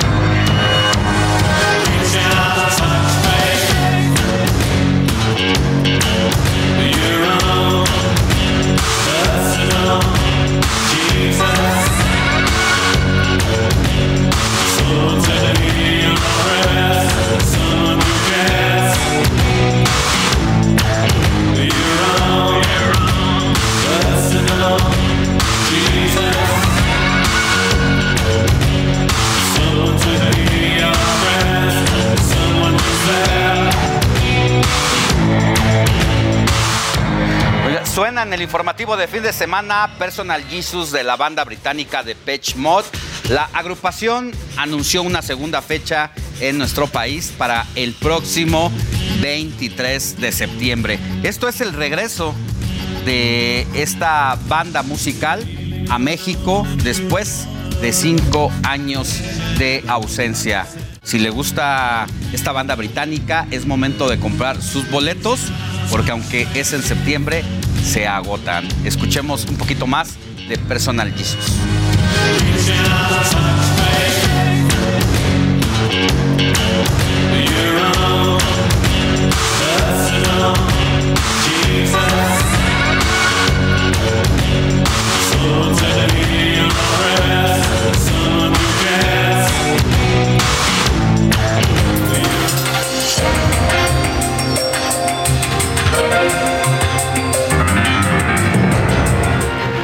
Bueno, es momento de conocer las actividades de los suspirantes de Morena a la candidatura presidencial de 2024 e iniciamos con Marcelo Ebrard. No cabe duda que el titular de Relaciones Exteriores es un entusiasta del TikTok. En esta ocasión, buscó conquistar a sus seguidores con una nueva versión de Gatita, el más grande éxito de Bellacat. ¿Qué onda con esta canción? A Marcelo yo estoy siguiendo con toda la banda, él es mi carnal. A Marcelo yo estoy siguiendo con toda. Oh no, ahora la tendré todo el día. Previo a esto, el carnal Marcelo, junto con la gobernadora de Quintana Roo, Mara Lezama, inauguraron las nuevas oficinas para la expedición de pasaportes electrónicos en Cancún. Otro de los temas que abordó Ebrard fue el viaje que realizará a la India para firmar un acuerdo de transferencia de tecnología para un tratamiento de células T contra el cáncer. Para este fin de semana, el canciller no reportó actividades, pero la próxima semana realizará una visita a California para la internacionalización de los municipios mexicanos. Fernando Galván, Heraldo Media Group. Bueno, así el suspirante Marcelo Ebrard. Pero ¿qué hizo el secretario de Gobernación, Adán Augusto López? Aquí se lo presentamos. La corcholata paisana del presidente se reunió con el líder mundial de la Iglesia Jesucristo de los Santos de los últimos días, Jerry Walker Wong, con quien dialogó acerca de la necesidad de realizar esfuerzos conjuntos para promover el fortalecimiento del tejido social en México. El secretario de Gobernación también estuvo de gira por Ciudad Juárez, donde fue el invitado de honor en el operativo de entregas de tarjetas a estudiantes de preparatoria. Y desde luego, nuestro invitado de honor a Ciudad Juárez en esta tarde es un gusto recibir al secretario de Gobernación, el maestro Adán Augusto López Hernández. Bienvenido a Ciudad Juárez.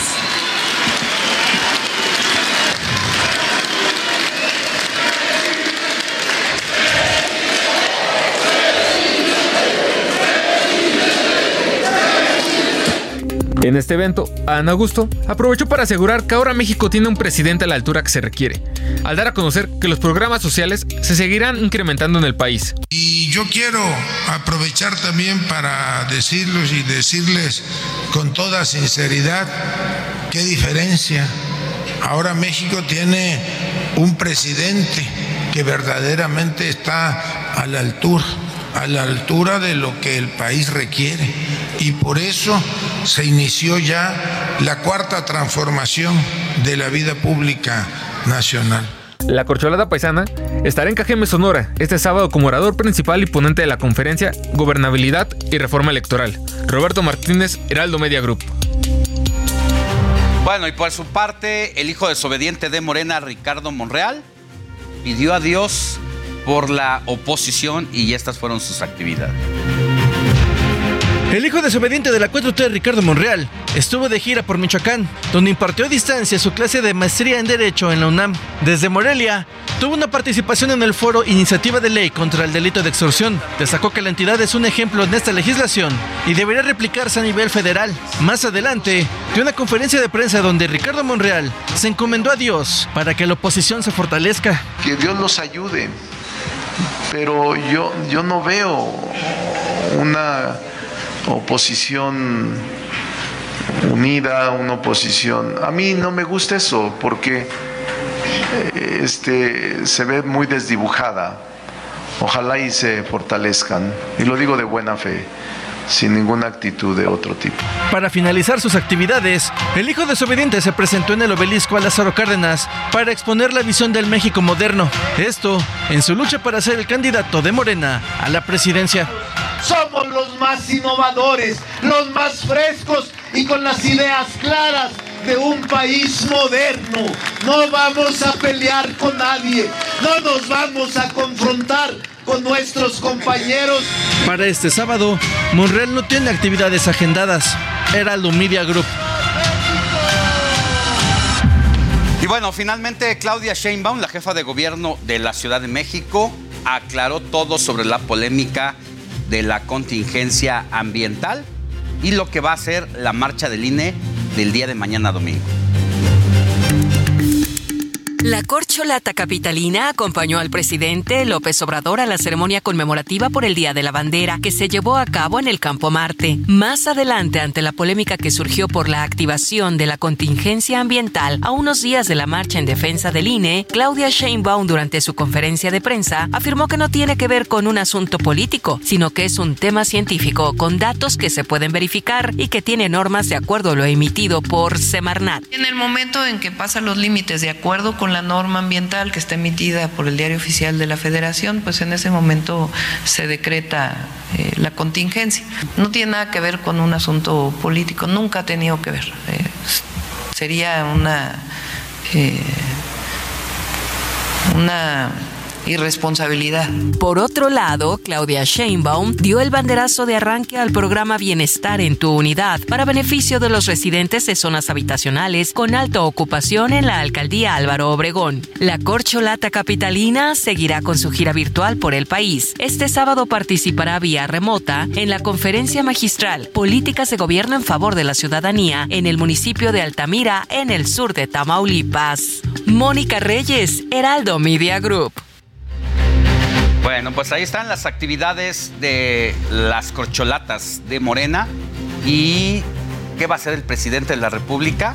Este fin de semana López Obrador va a viajar nuevamente al sureste del país para supervisar allá las obras del tren Maya en una semana donde la Auditoría Superior de la Federación ha dado a conocer que este proyecto cuenta con 1.700 millones de pesos sin justificar. Es decir, son observaciones hasta este momento donde las cifras que se han revisado, pues los gastos, los eh, ingresos, que lo, lo que se ha destinado a este proyecto y lo que se ha gastado simple y sencillamente no cuadran, tienen alrededor de 45 días las autoridades que están a cargo de ese proyecto para solventar esas observaciones. En caso de no hacerlo, entonces sí ya estamos hablando de actos de corrupción. Y en respuesta a las preocupaciones surgidas por el cambio climático global, el Congreso del Estado de Tlaxcala propuso la iniciativa de aguas y saneamientos, misma que busca garantizar el acceso al agua como un derecho humano y un bien social sin distinciones. Asimismo, se trata de la primera ley en el país con una cláusula expresa que inhibe la privatización y agua en todos sus aspectos. En el contenido de esta propuesta, los legisladores plantearon el reconocimiento de las comisiones de aguas de las diferentes comunidades conforme a sus actuales formas de organización, elevando el nivel de protección de este derecho humano y de igual forma se contempló la existencia de observatorios ciudadanos, mismos que serán los encargados de analizar la política hídrica de la entidad, así como proponer políticas públicas y asegurar la transparencia, además de que como pues se tienen que hacer cuentas claras sobre la rendición de todos los ejercicios de ese recurso y de la mejora continua de la administración del agua en Tlaxcala.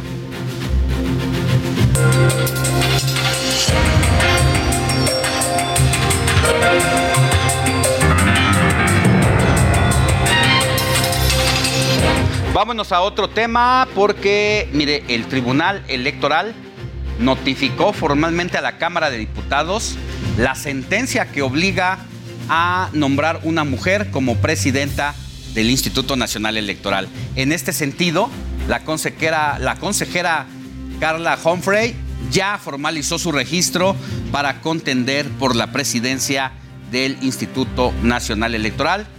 Y ya que hablamos de esta institución, le digo que este domingo se va a realizar la segunda marcha por su defensa, la cual se va a realizar en más de 100 ciudades de México y del extranjero como Los Ángeles, Washington y Barcelona. Los manifestantes que exigen, primero que nada, que la Suprema Corte de Justicia de la Nación declare inconstitucional el plan B de la reforma electoral con el que argumentan se debilitará al órgano electoral y proyecto que incluso ha sido ya ampliamente respaldado y aprobado por todos los legisladores en el Congreso de la Unión. El Senado de la República acaba de aprobar todo lo que faltaba en torno al plan B del proyecto del presidente López Obrador. Y para conocer más de la marcha que se va a realizar el día de mañana, establezco comunicación con Gustavo de Hoyos, fundador y activista de Sí por México. Querido Gustavo, muy buen día, ¿cómo está? Muy bien, muy buenos días Alejandro, qué gusto saludar este fin de semana a toda la audiencia del Heraldo.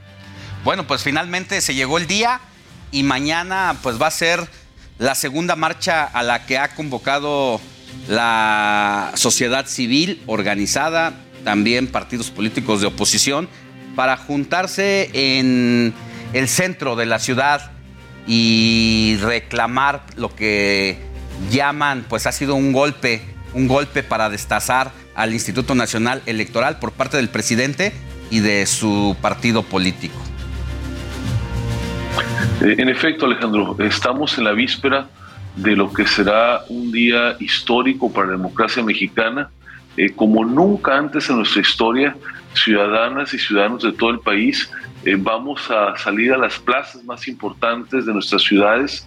Serán 102 ciudades, la inmensa mayoría en México, 91 de ellas, el resto en el extranjero, en todos lados, mexicanas y mexicanos convencidos de que más allá de nuestro origen, más allá de nuestras preferencias en materia política, más allá de las causas que nos inspiran, eh, llegó la hora de defender la democracia, Alejandro.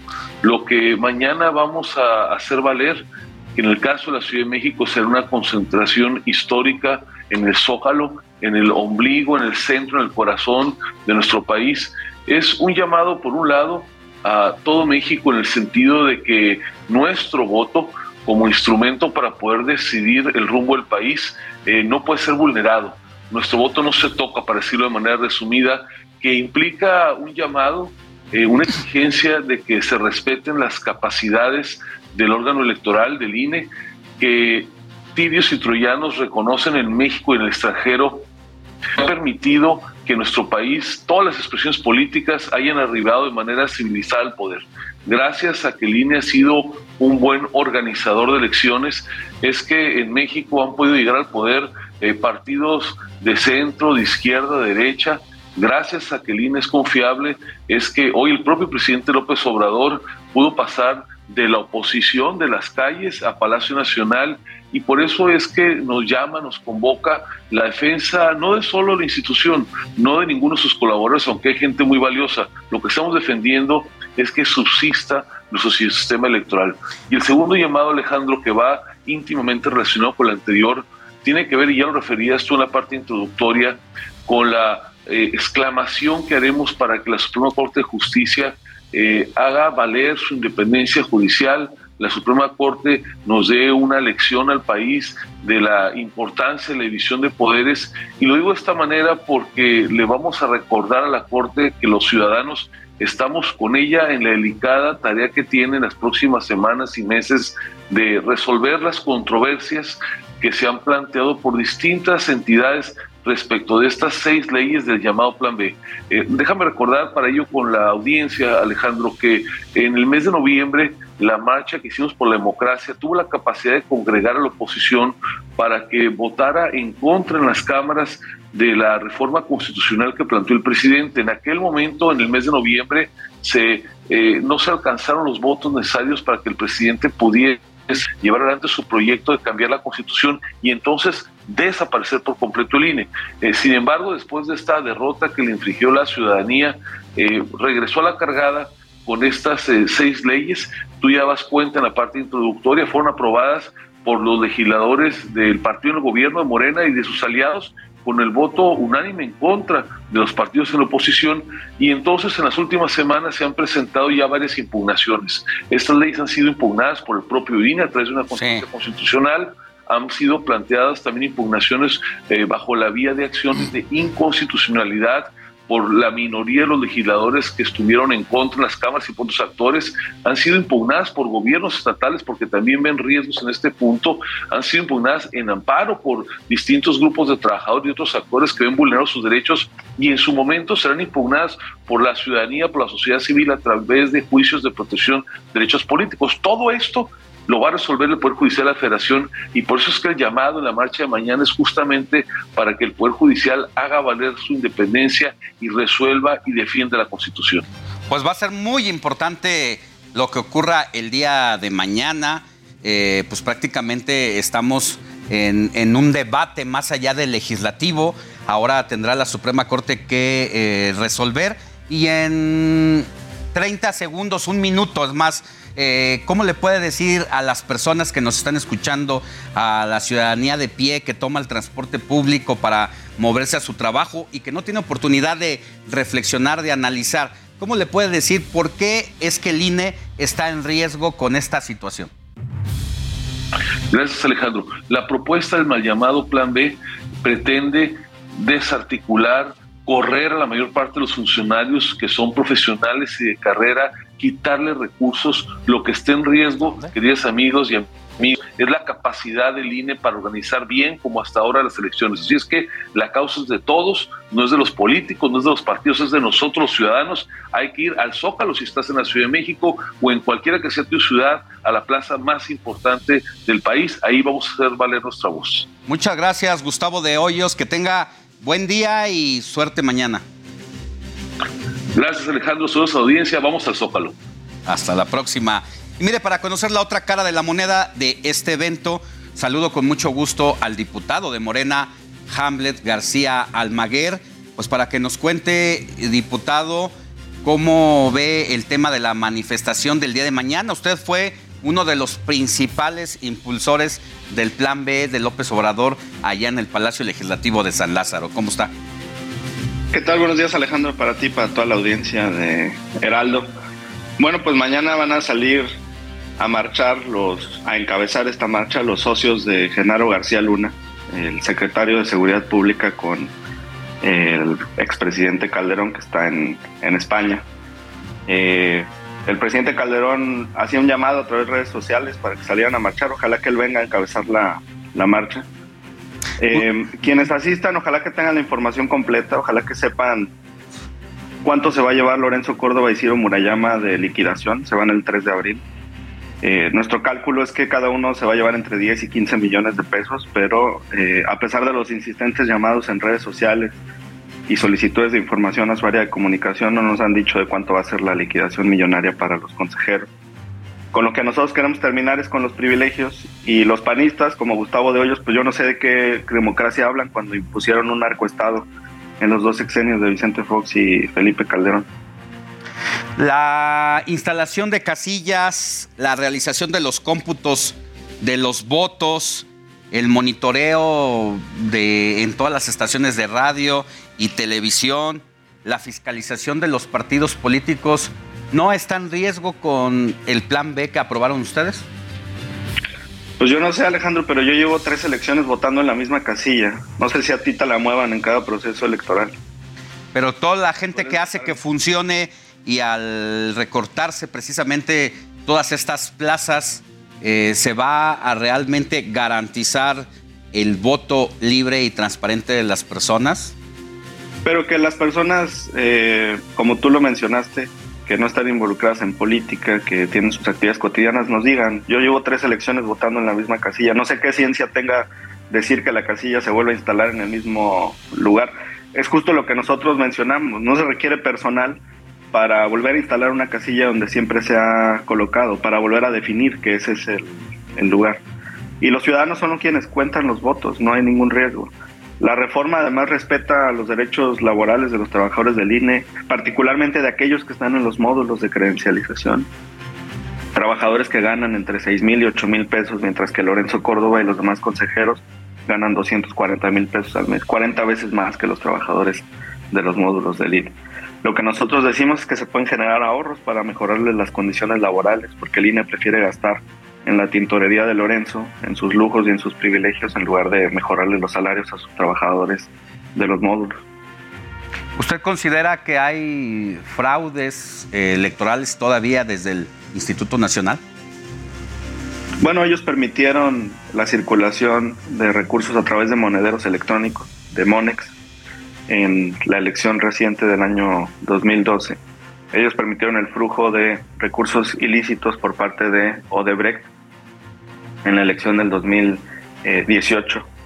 Ellos han eh, permitido eh, que llueva dinero irregular de compañías transnacionales y también de grupos del crimen organizado. Entonces, ahora el fraude ya no se da eh, como antes, embarazando urnas y este tipo de cuestiones, ahora se da con el flujo de los recursos y en eso el INE ha sido omiso elección tras elección.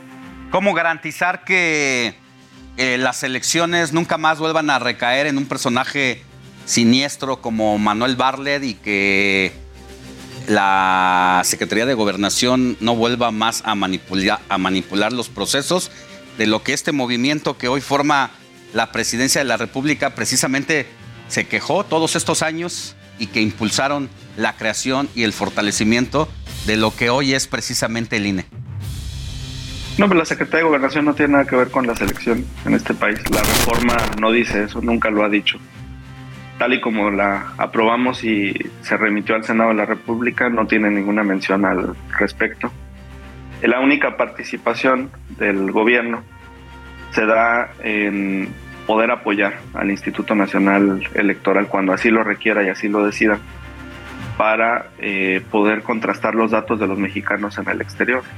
Porque ahora lo que estamos aprobando es que no solamente puedan votar con su credencial de elector, sino que además voten con su matrícula consular y con su pasaporte.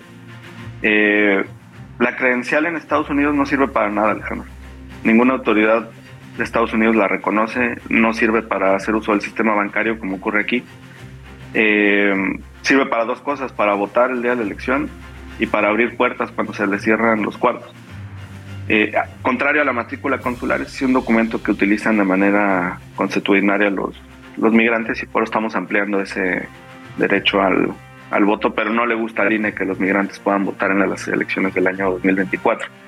Nosotros creemos que con esta reforma podríamos pasar de 150 mil a un millón de electores del exterior. Merecen votar los migrantes.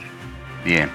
Pues muchas gracias, diputado Hamlet Almaguer. Que tenga buen día y hay que estar pendientes, independientemente de estar en contra o no de la marcha, pues es un ejercicio ciudadano que no podemos eh, desde este lado descalificar y que habrá más bien que analizarlo. Que tenga buen día. Que tengas buen día, Alejandro, y ojalá Lorenzo y Ciro nos digan cuántos millones se van a llevar de liquidación el 3 de abril. Gracias. Pues ahí están las dos versiones que usted finalmente tendrá la capacidad de decidir. Creo que lo importante es hacer una revisión. ¿Cuál ha sido la relación del presidente con órganos autónomos? ¿Cómo está la Comisión Nacional de Derechos Humanos. ¿Para quién funciona y para quién trabaja, por ejemplo, la CNDH? ¿Realmente es un órgano que esté a favor de los derechos humanos de las personas o se inclinó del lado del gobierno federal? Hay que tener eso en cuenta para, final de cuentas, tener una decisión el día de mañana.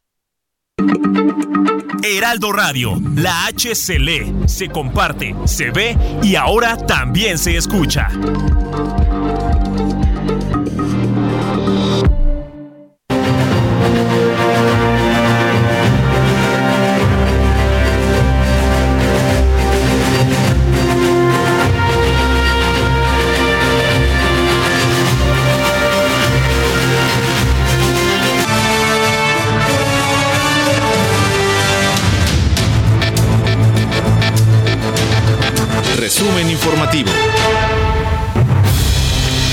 La presidenta de Perú, Dina Boluarte, anunció una medida drástica en contra de Andrés Manuel López Obrador con el retiro definitivo del embajador en territorio nacional.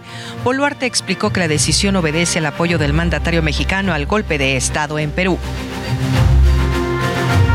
El señor López ha decidido afectar gravemente las bicentenarias relaciones de respeto mutuo, amistad, cooperación y voluntad de integración que históricamente han unido al Perú y México, al privilegiar afinidades ideológicas El dengue ha dejado a la primera persona muerta en México en este 2023. La Secretaría de Salud dio a conocer que la víctima falleció en Quintana Roo, entidad que concentra el mayor número de casos confirmados en lo que va del año. Hablamos de 425 contagios, seguido de Yucatán con 157, Veracruz 99, Guerrero 42 y Tabasco con 37. Las primeras conclusiones de la investigación federal sobre el descarrilamiento de un tren con decenas de vagones cargados con sustancias tóxicas en Ohio apuntaron a que el siniestro era evitable al 100%. La investigación reveló que los sensores que detectaron el sobrecalentamiento de las ruedas del tren estaban calibrados a una temperatura excesivamente elevada. El número de muertos por los terremotos en Turquía y Siria superó los 50.000 el viernes. Por su parte, el gobierno turco ha comenzado los trabajos iniciales para la reconstrucción de viviendas.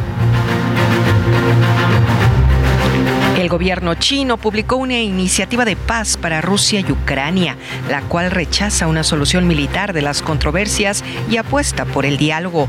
Consta de 12 puntos y sugiere el respeto de la soberanía de todos los estados, además de que pide renunciar a la mentalidad de la Guerra Fría.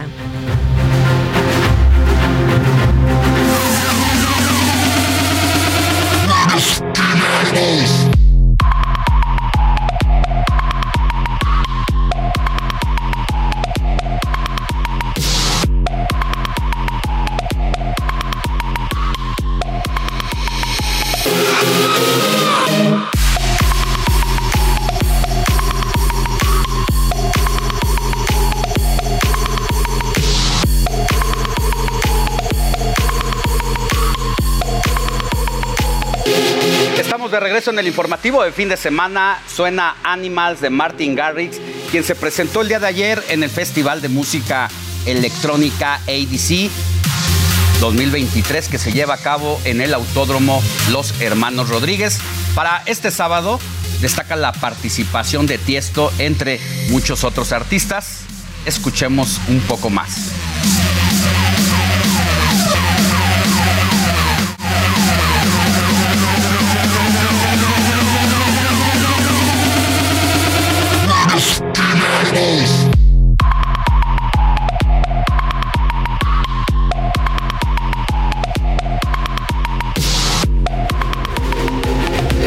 Ya son las 9 de la mañana con 3 minutos hora del centro del país y seguimos con la información. Mire, se reveló otra tesis supuestamente plagiada por la ministra de la Corte, Yasmín Esquivel.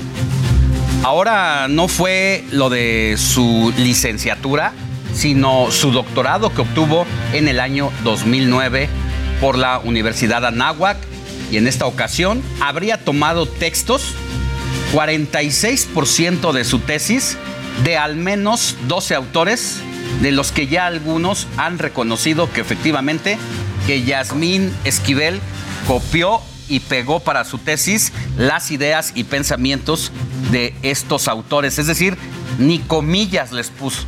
Veamos esto. Cero y bandos. La ministra Yasmín Esquivel enfrenta su segundo señalamiento de plagio. Ahora habría copiado su tesis con la que obtuvo su grado de doctorado en 2009 por la Universidad Anáhuac, tal y como se le acusa con su tesis de licenciatura de la UNAM. La nota la presentó el diario español El País. Se le señala de no poner comillas y de presentar como suyas 209 de 456 páginas de trabajos que corresponderían a 12 autores, incluso del extranjero. Las coincidencias fueron detectadas de inmediato por los plagiados. Es evidente que lo que ha hecho es copiar directamente. Lo he visto enseguida. No es una cuestión sutil, lo ha hecho de una manera muy burda. Es plagio. Si entendemos por plagio el publicar con tu nombre un texto que tú no redactaste de manera original, es plagio. Para el presidente, el caso de plagio de la ministra ya no es nota. Pues ya, tiene, ya lleva mucho tiempo eso ya. Ya no, ahora sí que como dirían ustedes, no es nota. Ya no es nota. Y la Universidad Anáhuac no hará nada. Por reglamento, dice estar impedida para actuar después de tres años. El reglamento vigente establece que a partir de los tres años siguientes a la emisión del acta del examen doctoral no es posible llevar a cabo una acción que la cuestione. Por su parte, el abogado defensor de la ministra Yasmín Esquivel, Alejandro Romano, niega plagio. Dice que solo faltó poner comillas. Y en el caso de la UNAM, un tribunal le quitó la mordaza para hablar sobre el caso de la ministra, pero no podrá emitir una resolución hasta que una jueza revise el caso. Eric Alcántara, Heraldo Media Group. Las marometas que ha tenido que dar el abogado de la ministra dice, no, no es plagio, solamente le faltaron las comillas, imagínese. Y con eso se doctoró para luego llegar en toda una carrera en el Poder Judicial hasta llegar a ministra. Por menos de eso, en otro país ya hubieran renunciado, pero aquí en México, pues eso no ha ocurrido hasta este momento. Y esta nueva anomalía de plagio se registra justo cuando apenas la UNAM todavía no ha dado un veredicto sobre lo que representa la primera tesis plagiada de la máxima casa de estudios con la que obtuvo su título como licenciada en Derecho. Una situación muy complicada para la ministra Yasmín Esquivel. Y en otros temas, le cuento que el jefe de la policía de la Ciudad de México, Omar García Harfus, quien por cierto está cumpliendo años el día de hoy, un abrazo para el secretario de Seguridad Ciudadana, habló en exclusiva para el Heraldo Media Group sobre su trayectoria al frente de esta dependencia y los retos que ha tenido que enfrentar en su lucha contra la delincuencia. Esto es Perfiles Ciudad de México.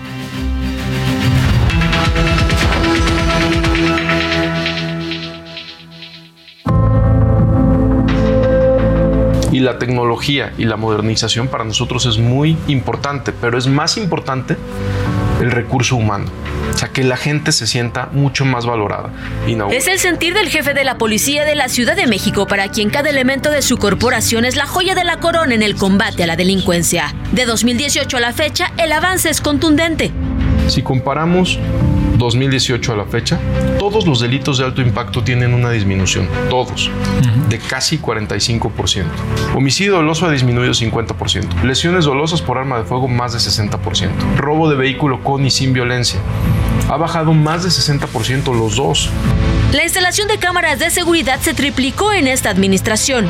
Son más de 70 mil cámaras. Son en la administración de, de, Claudia. de Claudia se ha triplicado, de la jefa de gobierno se ha triplicado el número de, de cámaras. Está el C5, pero también están los C2, como el C2 que inauguramos en el centro histórico con, eh, recientemente, que son nada más 1.850 cámaras solo para el centro histórico. Pero no basta una estrategia clara basada en la investigación, el análisis y la prevención del delito. La atención a las causas debe ser el eje rector. ¿Estamos mejor? Sí. ¿Han bajado, ha bajado los delitos? También. Secuestro, por ejemplo. Secuestro es de las cifras más bajas que tenemos hoy en la ciudad. Y el objetivo que tenemos en la Ciudad de México no es una lucha en contra de las drogas, es una lucha en contra de la violencia. El trabajo diario de sus más de 84 mil efectivos para ganarse la confianza ciudadana ya da frutos. En la última encuesta del INEGI salió, hubo una mejora en la percepción considerable. Sí, sí lo recuerdo. No es para festejar porque falta mucho, repito, pero pasar del 7% al 40%, pues fue un gran avance para, para, para la Ciudad de México. No se trata de cantar victoria, pero cada paso ha sido sólido. Lo que estamos haciendo es modernizando a la policía. Modernizando. Si yo digo que todos ya tenemos los mejores horarios de trabajo, este, todo el equipamiento que requerimos, no, pero de que estamos muchísimo mejor que hace tres años, definitivamente sí. Reconoce como ningún otro gobierno de la ciudad la presencia de cárteles de la droga al tiempo que les combate con mano dura.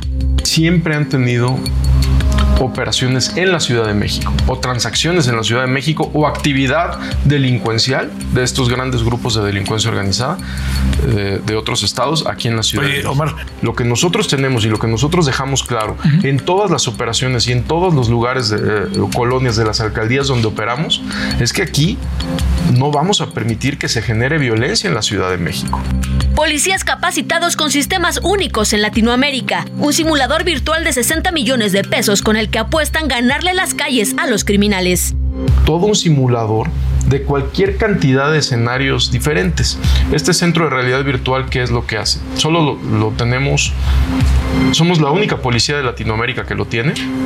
Es tecnología que solo tiene Israel y Estados Unidos. Mira. Y permite que el compañero, sí, obviamente haga prácticas de tiro dentro. Las armas pesan igual, eh, largas y cortas. Tienen 100 cámaras dentro, con Mira. cualquier cantidad de sensores. Pero ahí practican de cómo aproximarse a un ciudadano con respeto a los derechos humanos, cómo hacer una detención cumpliendo los protocolos hasta situaciones más de riesgo. Su paso por la Secretaría estará marcado por el atentado del 26 de junio de 2020. Más de 400 balas, tres tiros en el cuerpo. El cariño de los dos compañeros que murieron para salvarle la vida lo llevará por siempre.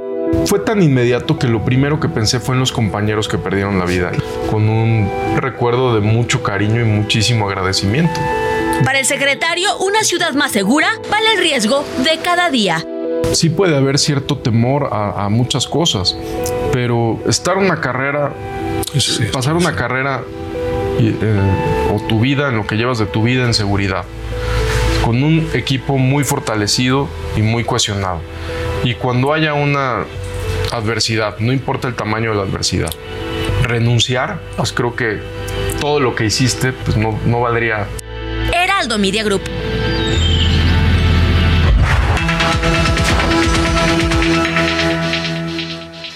Bueno, mire, pasando.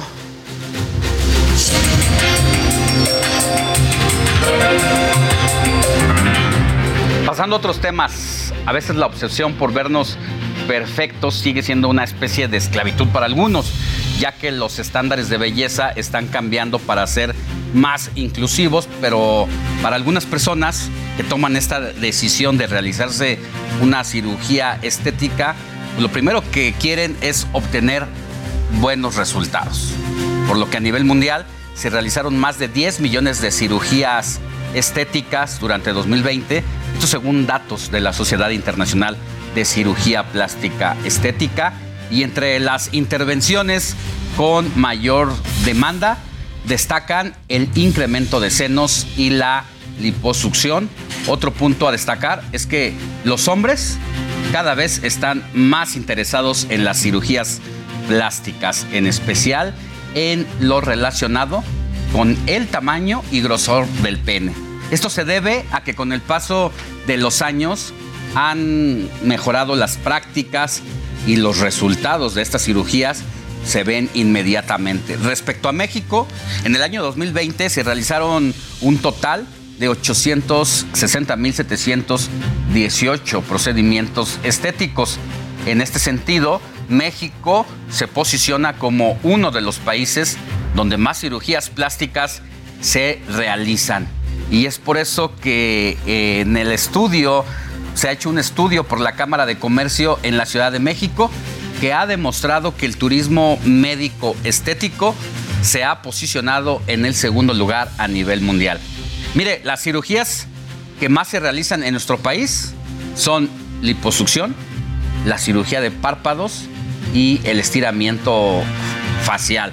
También la abdominoplastía, la cual se basa en tensar la piel en la zona del abdomen, así como la rinoplastía, que es un procedimiento en el que se mejora la apariencia de la nariz, y la mamoplastía, que consiste en cambiar el tamaño y la forma de senos, y no solamente para crecerlos, sino también para reducirlos. La cirugía para modificarlos, los senos, tanto femeninos como masculinos, es una de las más realizadas en México. Tan solo en 2021 se llevaron a cabo 77.700 operaciones de este tipo y los principales motivos para llegar a esto son que los pechos son demasiado pequeños, las mamas quedaron vacías o caídas, los senos tienen diferente tamaño y para realizar una cirugía plástica reconstructiva en el caso de los hombres debido a que 3 de cada 10 sufrirán una caída en los pectorales, ya sea por los cambios hormonales, la pubertad o la entrada a la adultez mayor. Pero para conversar sobre las nuevas técnicas que se están empleando en la cirugía plástica, cómo han cambiado doy la bienvenida a alguien que sabe mucho del tema, que es el doctor Porfirio Castillo Campos, quien cuenta con más de 23 años de experiencia, bueno, que ha hecho incluso técnicas propias, de lo cual nos platica en esta ocasión. Querido doctor Castillo, muy buen día, qué gusto tenerte aquí. Muchas gracias por la invitación, Alex. Eh, me da un gusto poder eh, y me complace mucho poder platicar al respecto de esto, porque esta sería la segunda aportación a nivel mundial que un servidor haría a la cirugía plástica. Es una técnica que diseñé ya hace algunos años y que le he dado el seguimiento adecuado. De hecho, este año va a salir publicado, ya está en el proceso de revisión, y que consiste en hacer la mamoplastía, como tú bien acabas de comentar, eh, de tanto de aumento, reducción o subir y reafirmar el busto o en hombres que tienen problema de ginecomastia, que crece la mama, también se puede aplicar esta técnica y consiste en hacer todo esto que acabo de comentar, pero sin incisiones. A ver, lo que conocíamos tradicionalmente es incluso que se hace un se hacía una apertura, por llamarlo de esa forma. Un abordaje, sí, una Debajo de la forma de el, surco submamario. el surco y a veces otras eh, incluso por encima. Sí. ¿Eso ya no? No, sí, se está haciendo, de hecho, eh, la incisión, bueno, lo más, digamos, moderado para esto es la incisión periareolar. Se hace una incisión alrededor de la areola y esto... Eh, las diferentes técnicas van a depender del grado de tosis o caída de la mama o el tamaño de la mama. Entonces, se ha considerado durante muchos años lo menos, digamos, lo más moderado es la periareolar, que es alrededor de la areola, la otra es alrededor de la areola y una vertical, y la otra es alrededor de la areola, una vertical y una transversal, que es una T invertida, se llama. Eso es la técnica tradicional, pero lo que diseñé es hacer esto mismo sin hacer ningún corte, ni en la piel, pero sí cambiar la estructura interna del parénquima mamario. Y esto lo realizo a través de unas punciones que está en el surco submamario y en la línea axilar anterior. Entonces, a través de esas punciones, que es a través de una aguja, entra una cánula de 2.5 milímetros de diámetro y, eh, digamos, si tenemos que aumentar, a través de esas punciones podemos eh, tomar tejido eh, graso, tanto el abdomen, los brazos o muslos, y colocarlo en la mama. Pero si tenemos que reducir, a través de esas mismas punciones también... Exacto, se hace una lipoescultura. Entonces, como lo comento en el artículo, en este caso, digamos, si necesitamos aumentar, es lipoinyectar. Lipoinyectar. Ajá, o si necesitamos reducir, es hacer una lipoescultura. ¿Hasta cuántos gramos se puede incluir o restar? Eh, yo he, colocado hasta 700 gramos. O sea. O en los dos. En, ambos, en ambos mamas. Entonces, por ejemplo, es una paciente que tenía, digamos, una talla B, pero que eh, B menos, digamos, estaban pequeñas, y ella quería tener una talla D. Entonces le llegué a poner 700 centímetros cúbicos de cada lado. Eh, lo menos que he colocado ha sido 150 centímetros cúbicos de grasa, pero porque son personas que no quieren tener tanto volumen, pero sí dar una mejor tensión, mayor forma, forma proyección, y obviamente esto se eleva el, busto, eh, tiene una mejor forma, mejor simetría y eh, sin tener ningún corte pero además sin incluir ningún gel ni nada. Es con, con tu propia grasa. La propia tejido de la, paciente. Ah. Entonces, lo que pasa es que esto ya se ha realizado desde hace algún tiempo. De hecho, eh, se realiza para reconstrucción mamaria también en casos de cuando hacen mastectomía radical en casos de cáncer mamario. Y eh, se ha eh, visto que es mejor el utilizar el, el tejido graso de la propia paciente que en algunos casos de implante. Ahora bien, si no hay tejido graso, hay que utilizar implantes mamarios. Pero obviamente esta técnica tiene muchísimas ventajas, empezando porque no hay un estigma de, cirugía, porque no hay cicatrices. Eh, otra es que es mucho más natural, porque es el propio tejido, la consistencia es la misma y obviamente da una apariencia más juvenil y natural. Entonces es una especie de un catéter. Es un catéter, sí, es una aguja. De hecho, es, el, se llama, es un pulso CAT número 14, que es lo que se. Cuando canalizan a los pacientes y ponen una solución, eso que entra, sacan la aguja metálica y queda un catéter de silicona. Entonces, eso mismo utilizo para hacer el abordaje, que es una punción, es una inyección, por decirlo así, y a través de ese abordaje entra esa pequeña cánula, con lo cual se puede hacer todas las maravillas que he comentado. Y la recuperación prácticamente es inmediata del paciente. Sí, de hecho, eh, tengo una anécdota de una paciente que ella es cantante. Entonces, se lo hice con anestesia local, se puede hacer con local, regional o general. Y se lo hice el miércoles pero como no hay cortes, mm, prácticamente no hay mayor molestia, entonces al viernes estaba cantando y bailando. Ya. Y se lo había hecho el miércoles. El, lástima del secreto profesional, doctor. ¿Eh? Sí, no. sí, así es. Pero, ¿y esta, cuántas operaciones llevas ya de este tipo? Con esta técnica. Sí, ya son muchas porque de hecho ya tengo más de 10 años realizando esto. Fue todo un proceso, digamos, poco a poco porque de hecho voy a también a otra de mis aportaciones es el, uso de láser lipólisis para reafirmar, ese es el motivo de un tercer artículo que voy a publicar, eh, donde tengo también, ahí sí tengo seguimiento a 10 años, donde tengo 15 años realizando eso, empecé con el contorno corporal para tensar la piel, digamos, toda la piel eh, que se quita, digamos, en una dermolipectomía, que se hace un corte de lado a lado, yo no lo realizo eh, haciendo ese corte, simplemente utilizo el láser y la piel se compacta, se contrae y se reafirma. Entonces, en base a eso, empecé a, dije, bueno, si la piel se reafirma en todo el contorno corporal, también en la mama se tiene que reafirmar. Y empecé haciendo nada más láser. Pero si uno nada más utiliza el láser, sí mejora la piel, pero no hay cambios en la forma ni la proyección. Entonces, después empecé e inicié haciendo los cambios que se tienen que hacer a nivel del parénquima mamario para que esto eh, tenga una mejor proyección, mejor forma y que sea a largo plazo. Entonces tengo casos ya casi a dos años de seguimiento, eh, donde una técnica nueva, la prueba de fuego serían eh, un seguimiento más de un año. Y eso ya lo tengo ¿Todos y todas son candidatos o de qué depende? Sí, no, para que puedas eh, todos son candidatos. Esa es muy buena pregunta porque eh, de hecho en la técnica tradicional se descartan muchos pacientes, digamos, son diabéticos o fumadores, mm. tienen tabaquismo positivo. Y en este caso yo he realizado pacientes con todos esos tipos de comorbilidades.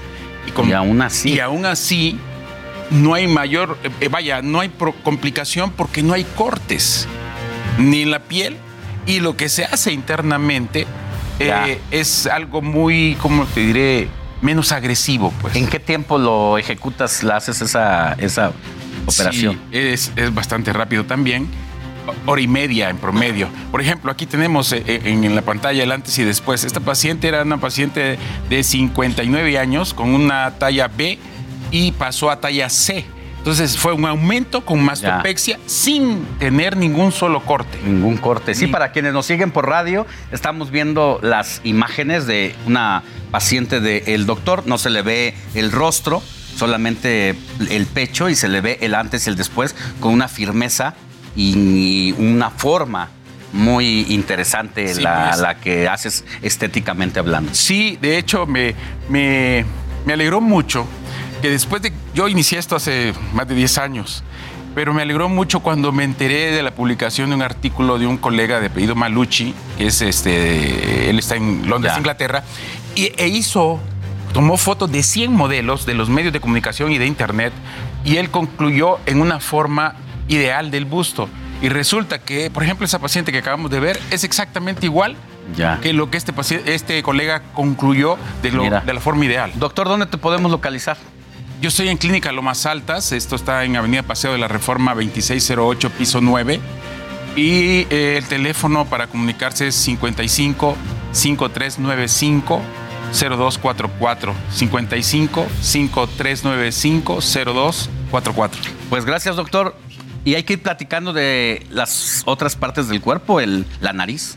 Sí, claro. Y que cada vez son más hombres también, ¿verdad? Y los que se practican. Sí, este claro, cada, cada día más eh, los hombres se involucran más en este tipo de procedimientos. Gracias, doctor. Que tengas buen día. Muchas gracias por Hasta pronto. Vamos a una pausa y volvemos con más información.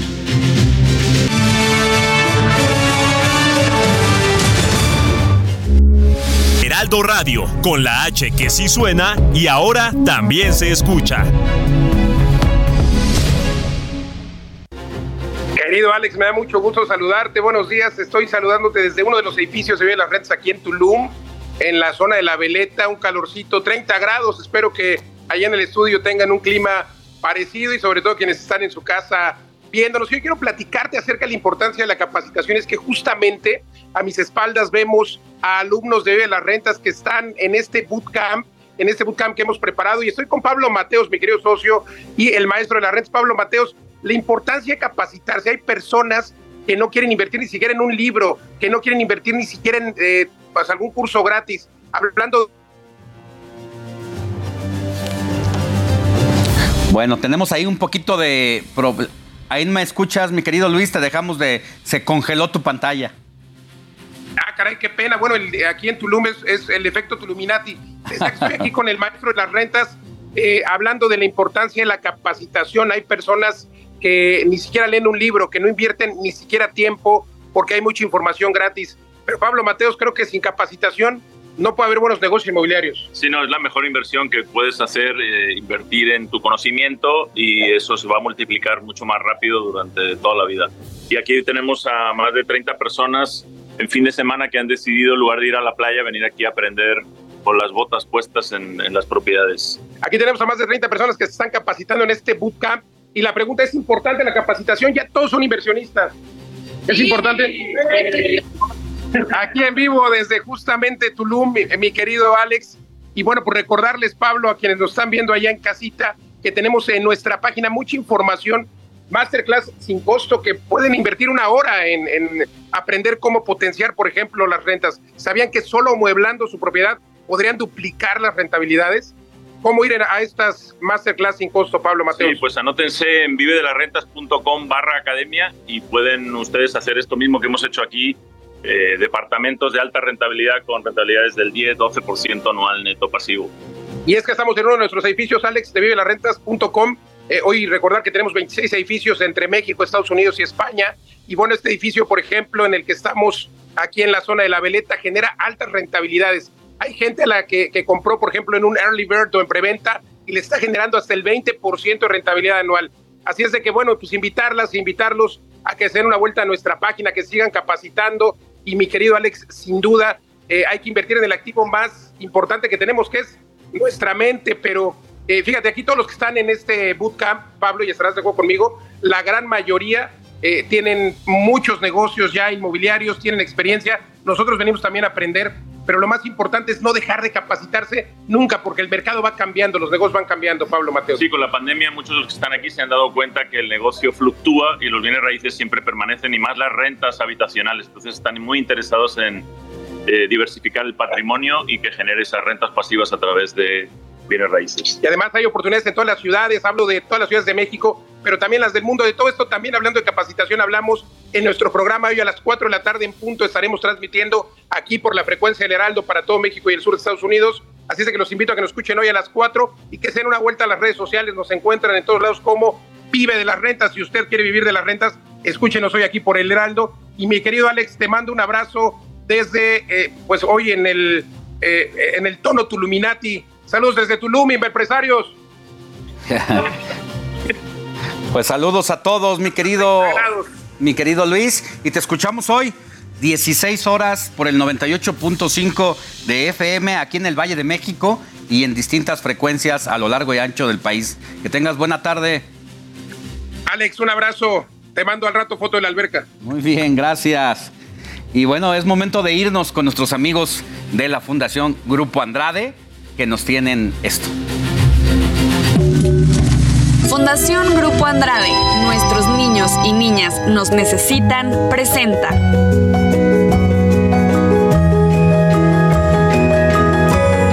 Tu causa, mi causa. Año con año, gente de todo el mundo se une para festejar el amor y cariño con nuestros seres queridos. En Fundación Grupo Andrade celebramos estos sentimientos con las niñas y niños de FUNFAI. ¿Qué hicimos? 15 colaboradoras y colaboradores de Heraldo Media Group se sumaron para realizar un intercambio de cartitas con los infantes de FUNFAI. Además, el pasado 16 de febrero, las pequeñas y pequeños hicieron unas deliciosas galletas junto con nuestro equipo de chefs de GastroLab para intercambiar con los participantes. Hola amigas y amigos de Tu Causa, Mi Causa. El día de hoy estamos en el Heraldo de México, justamente en el foro de Gastrolab, con todos estos niños preciosos de la Fundación Funfai. ¿Y qué vamos a cocinar?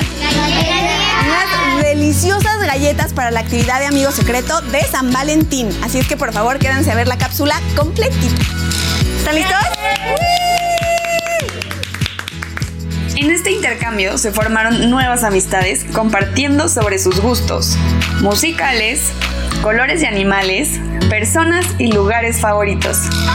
Fue muy bonito porque pues nunca te imaginas poder compartir con un niño una experiencia como pues que realmente no sabes ni qué va a decir de ti o qué va a pensar o, o a lo mejor que ellos también que te inviten a, a pensar otra vez como niños. No es necesario que tengas que conocer a las personas para poder regalarles unos momentos de alegría o tener una convivencia ¿no? con ellos. La verdad es que cuando alguien hace las cosas de corazón, creo que es cuando más se disfruta. Fundación Grupo Andrade continúa con su labor para ayudar a la población infantil. Primero no nos cuesta nada. Segundo, pues yo creo que la iniciativa de acercarnos y hacer esas dinámicas, ya sea con la fundación, ya sea con otras iniciativas que tiene, pues yo creo que no, no nos cuesta nada hacerlo, ¿no? Gracias a las colaboradoras y colaboradores que participaron y gracias a las pequeñas y pequeños de Funfai por un día tan especial. Por aquí ya acabamos esta increíble actividad. Muchas gracias a todos estos pequeñitos por este momento tan lindo que nos hicieron pasar. A todos los de Tu Causa, Mi Causa, muchos saludos. Estamos en el foro de Gastrolab, en su casa. Vuelvan muy pronto. Muchas gracias. Fundación Grupo Andrade, nuestros niños y niñas nos necesitan, presentó.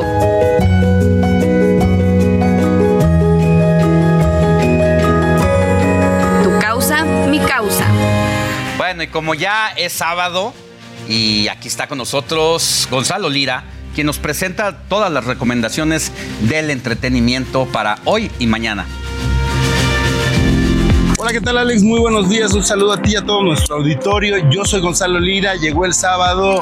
El clima está pues entre soleado, entre frío. De, lo que se decide el clima, yo ya le tengo la decisión de qué va a ser el fin de semana.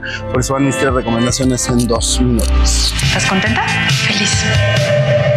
¿Y eso que no te gustan los niños? Y vamos a arrancar con una recomendación para que se vayan al cine. Tenemos dos recomendaciones para el cine, pero vamos con la primera. La primera es la película mexicana Huesera, una película que se inscribe en el género del terror, que ha ganado premios en festivales como el Festival de Cine de Tribeca y que por fin llega a la cartelera mexicana. ¿De qué se trata Huesera? Pues es la historia de una mujer joven que realmente tiene muchos conflictos con su vida, con su identidad en el momento en el que eh, se entera de que está embarazada junto con su eh, marido esta mujer va a empezar a tener diferentes visiones, diferentes alucinaciones, diferentes mensajes que la harán dudar sobre la maternidad, pero que también van a cuestionar cómo se trata a las mujeres que están a punto de ser madres y los horrores que eso conlleva y cómo precisamente de ahí se agarra la película para generar situaciones dentro de ese género. Es ampliamente recomendable, Huesera, ya la encuentran en los cines de nuestro país. ¿Qué tal va lo de componer? Muy bien, sigo oyendo algo. Y estamos a dos semanas de que se entregue el premio a la Academia y si a mí me lo preguntan, yo quisiera, de verdad quisiera que el Oscar a Mejor Actriz se lo den a Kate Blanchett por Tar. Tar que llega por fin a los cines mexicanos es la historia de una conductora de orquesta que se ve involucrada en eh, diferentes circunstancias que van a poner en riesgo su imagen pública, pero que al mismo tiempo van a hacer que como espectadores nos cuestionemos temas que tienen que ver sobre eh, la corrección política, que tienen que ver sobre cuestionar eh, la, obra del artista, diferenciarlos y decidir si la obra de un artista necesariamente eh, va de la mano con su calidad humana. La verdad es que Tar es una gran película con una gran actuación que va a poner eh, temas muy interesantes y controversiales sobre la mesa. No se la pueden perder con Kate Blanchett. Ya está en los cines mexicanos. Que te digo que un vacío se llena con otra persona te miente. Es como tapar una herida con maquillaje, no se ve, pero se siente. Y es precisamente hablando de música que nos despedimos con esta recomendación musical. La verdad es que a mí nunca me gustó el Bizarrap de Shakira. Eh, yo no cuestiono cuáles son las motivaciones detrás de la canción, pero si vamos a hablar de una verdadera canción de despecho, este nuevo sencillo en dueto con Carol G, créanme que vale mucho la pena. Yo me despido, nos vemos la próxima semana. Bye. Pero ya estoy puesta para lo mío. Lo que se me olvidó. Y eso es lo que te tiene ofendido. Que hasta la vida me mejoró.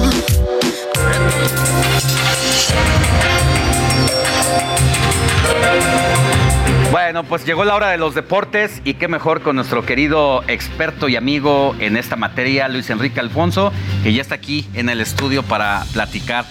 Querido Alex, ¿cómo estás? Bien, ¿tú? Unos 10 ¿Cómo segundos ves? más de Shakira. ¿Un poquito más? ¿No? No se va a enojar, se van a enojar por ahí. ¿eh? No, Piqué, Piqué no creo. No, ¿verdad? Pero en fin, en fin. Bueno, eh, porque va relacionado al tema Sí, no, deportivo, todo por va, eso, no por, por otra e- cosa. por e- por eso, por eso. Bueno, es que a ver, fue nota en la semana Cruz Azul por la llegada de Ricardo el Tuca Ferretti. Y hay que abrir yo creo que un debate que para los cementeros puede ser doloroso por esto de la grandeza. Me parece que el título de la grandeza en el fútbol mexicano está muy muy ninguneado, muy manoseado. Tratamos siempre de, de buscar rivalidades, siempre como de tratar de hilvanar, ¿no? Y que siga, siga generando el fenómeno. Clásicos que no son, derbis que no son. Pero Cruz Azul tiene una particularidad. A ver, hay cuatro elementos que para mí son básicos para que un equipo se considere grande. Y no sé, me dices tú si estás de acuerdo o no. La historia. Cruz Azul tiene historia, estamos de acuerdo. Es una, una gran historia, sobre todo en los 70s, ganador y demás. Tiene títulos.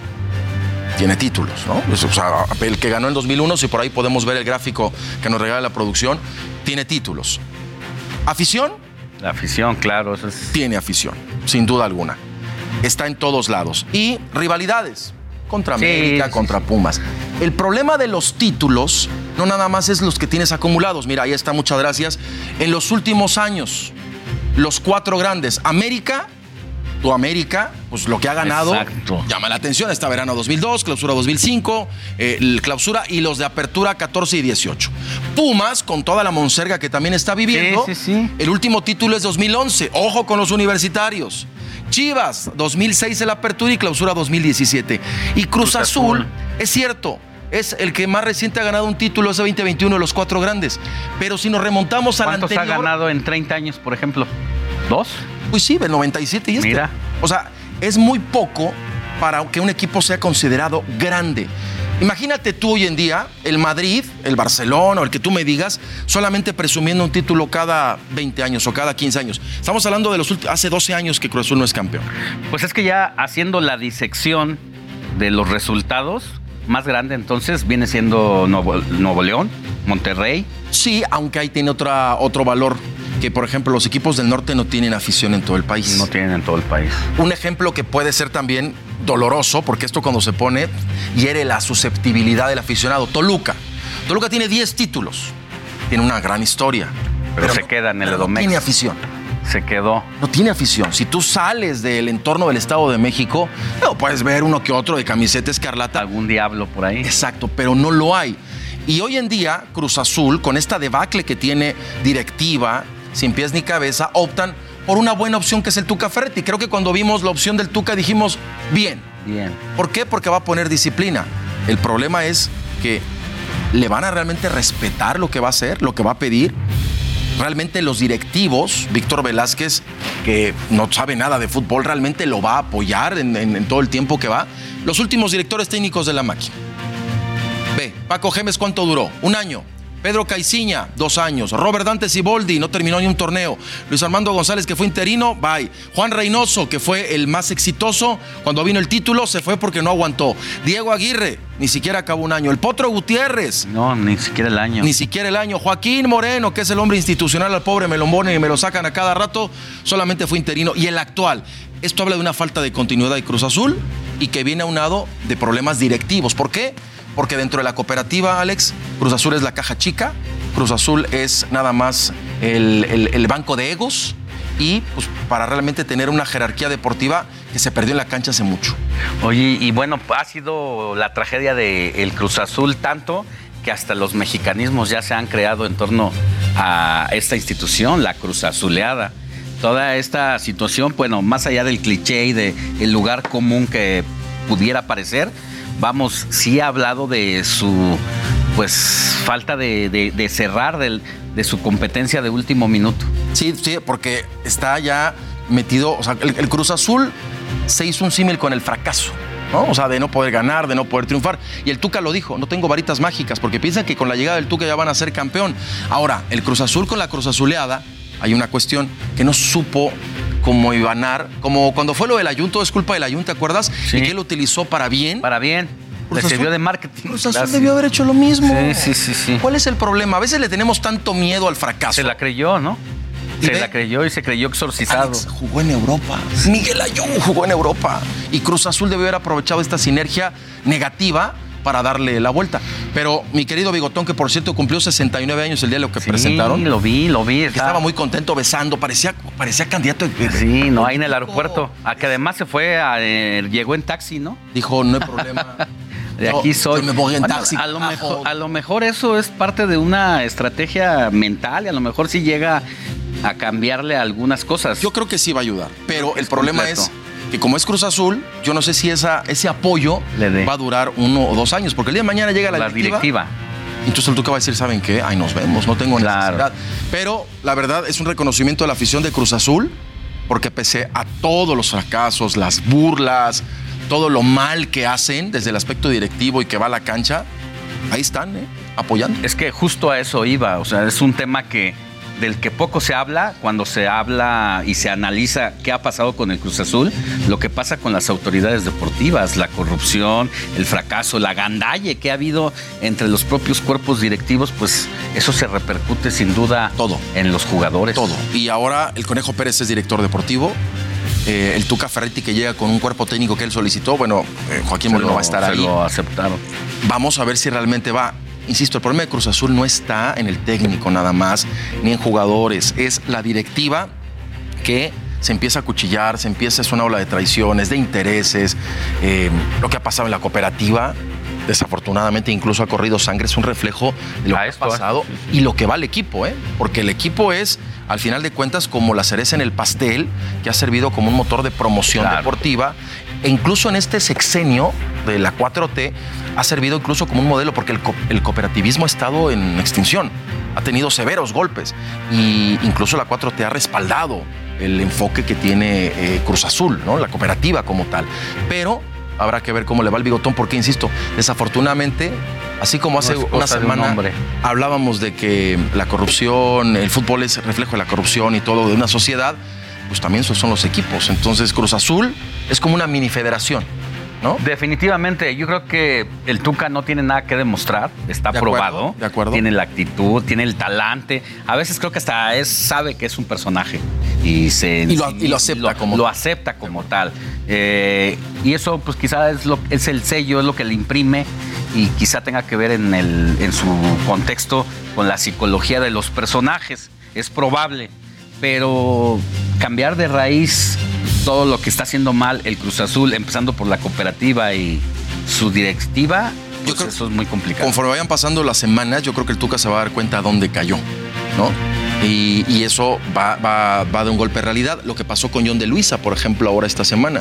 John de Luisa llegó un momento de hartazgo, el presidente de la ya no Federación Mexicana, que dijo, ya no me voy a reelegir. Ahora, si esta era la toma de decisión en febrero, mejor lo hubiera tomado en diciembre.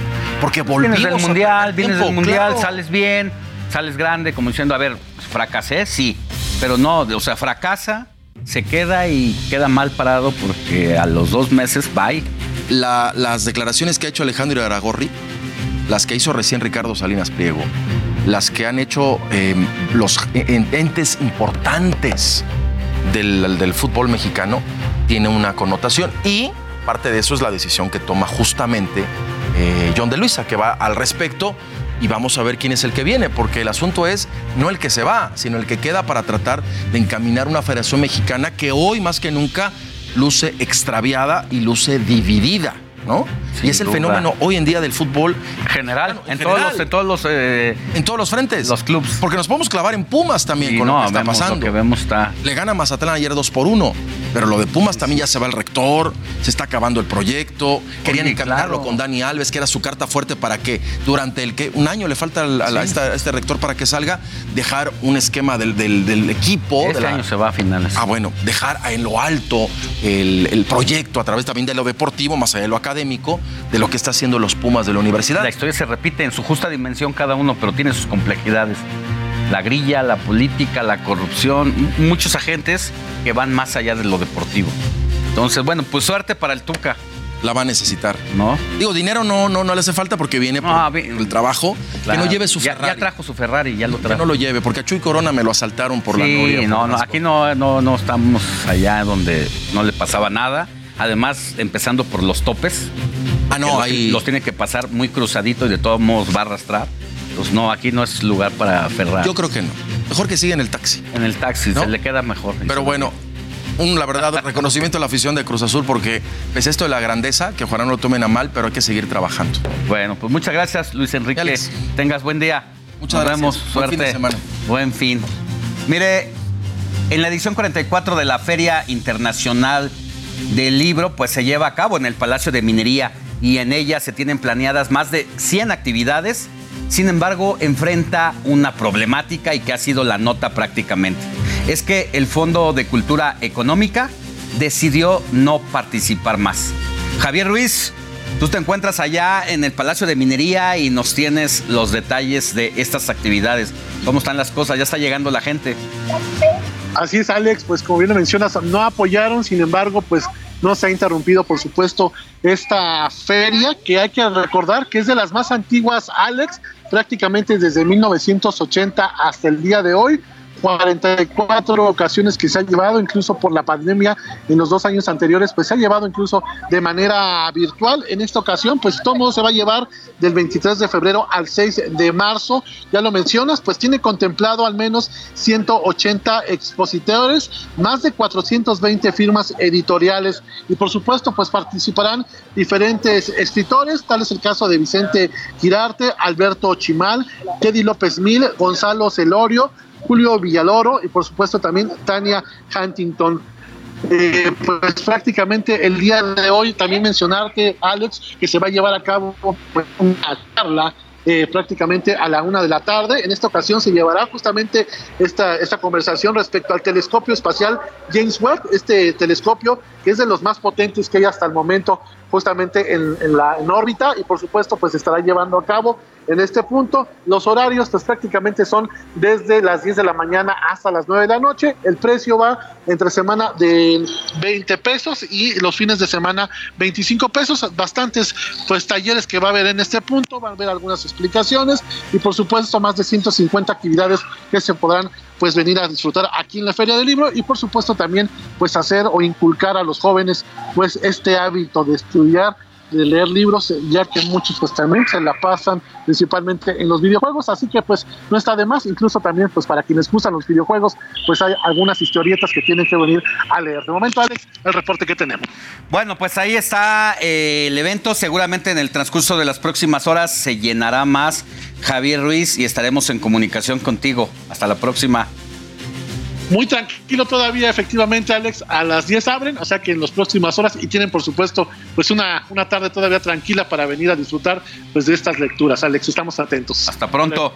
Y mire, es que el Fondo de Cultura Económica decidió no entrar porque dijo que prácticamente los precios del metro cuadrado para instalar un stand ahí está por los cielos, 12 mil pesos, y que el Fondo de Cultura no lo iba a pagar porque la Universidad Nacional Autónoma está comprometida, que es la que organiza este evento, a dar precios más razonables. Oiga, ya nos vamos, pero antes le digo una información de último momento. Un terremoto de magnitud 5.3 ha causado pánico este sábado en la región sur de Turquía, a pocos kilómetros al oeste de la región, devastada a inicio del mes por varios sismos graves que ha causado más de 55 mil muertos. Pero no solamente en Turquía, sino también en Japón sacudió 6.1 un sismo esta mañana. Hasta aquí la información. Yo recuerde que le espero mañana. Estaremos transmitiendo en radio para el informativo de fin de semana desde Guadalajara. Éxito, la noticia no descansa.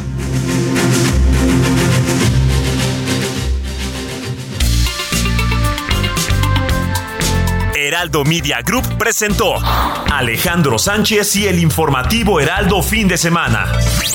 La información y el entretenimiento que usted necesita para estar enterado también en su descanso. Por el Heraldo Radio, con la H que sí suena y ahora también se escucha.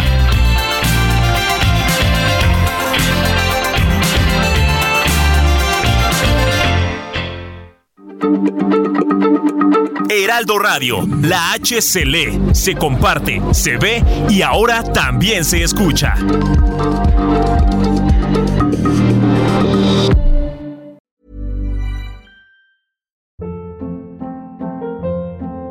Hold up. What was that? Boring. No flavor. That was as bad as those leftovers you ate all week. Kiki Palmer here, and it's time to say hello to something fresh and guilt-free. Hello Fresh. Jazz up dinner with pecan-crusted chicken or garlic butter shrimp scampi. Now that's music to my mouth. Hello Fresh. Let's get this dinner party started. Discover all the delicious possibilities at hellofresh.com.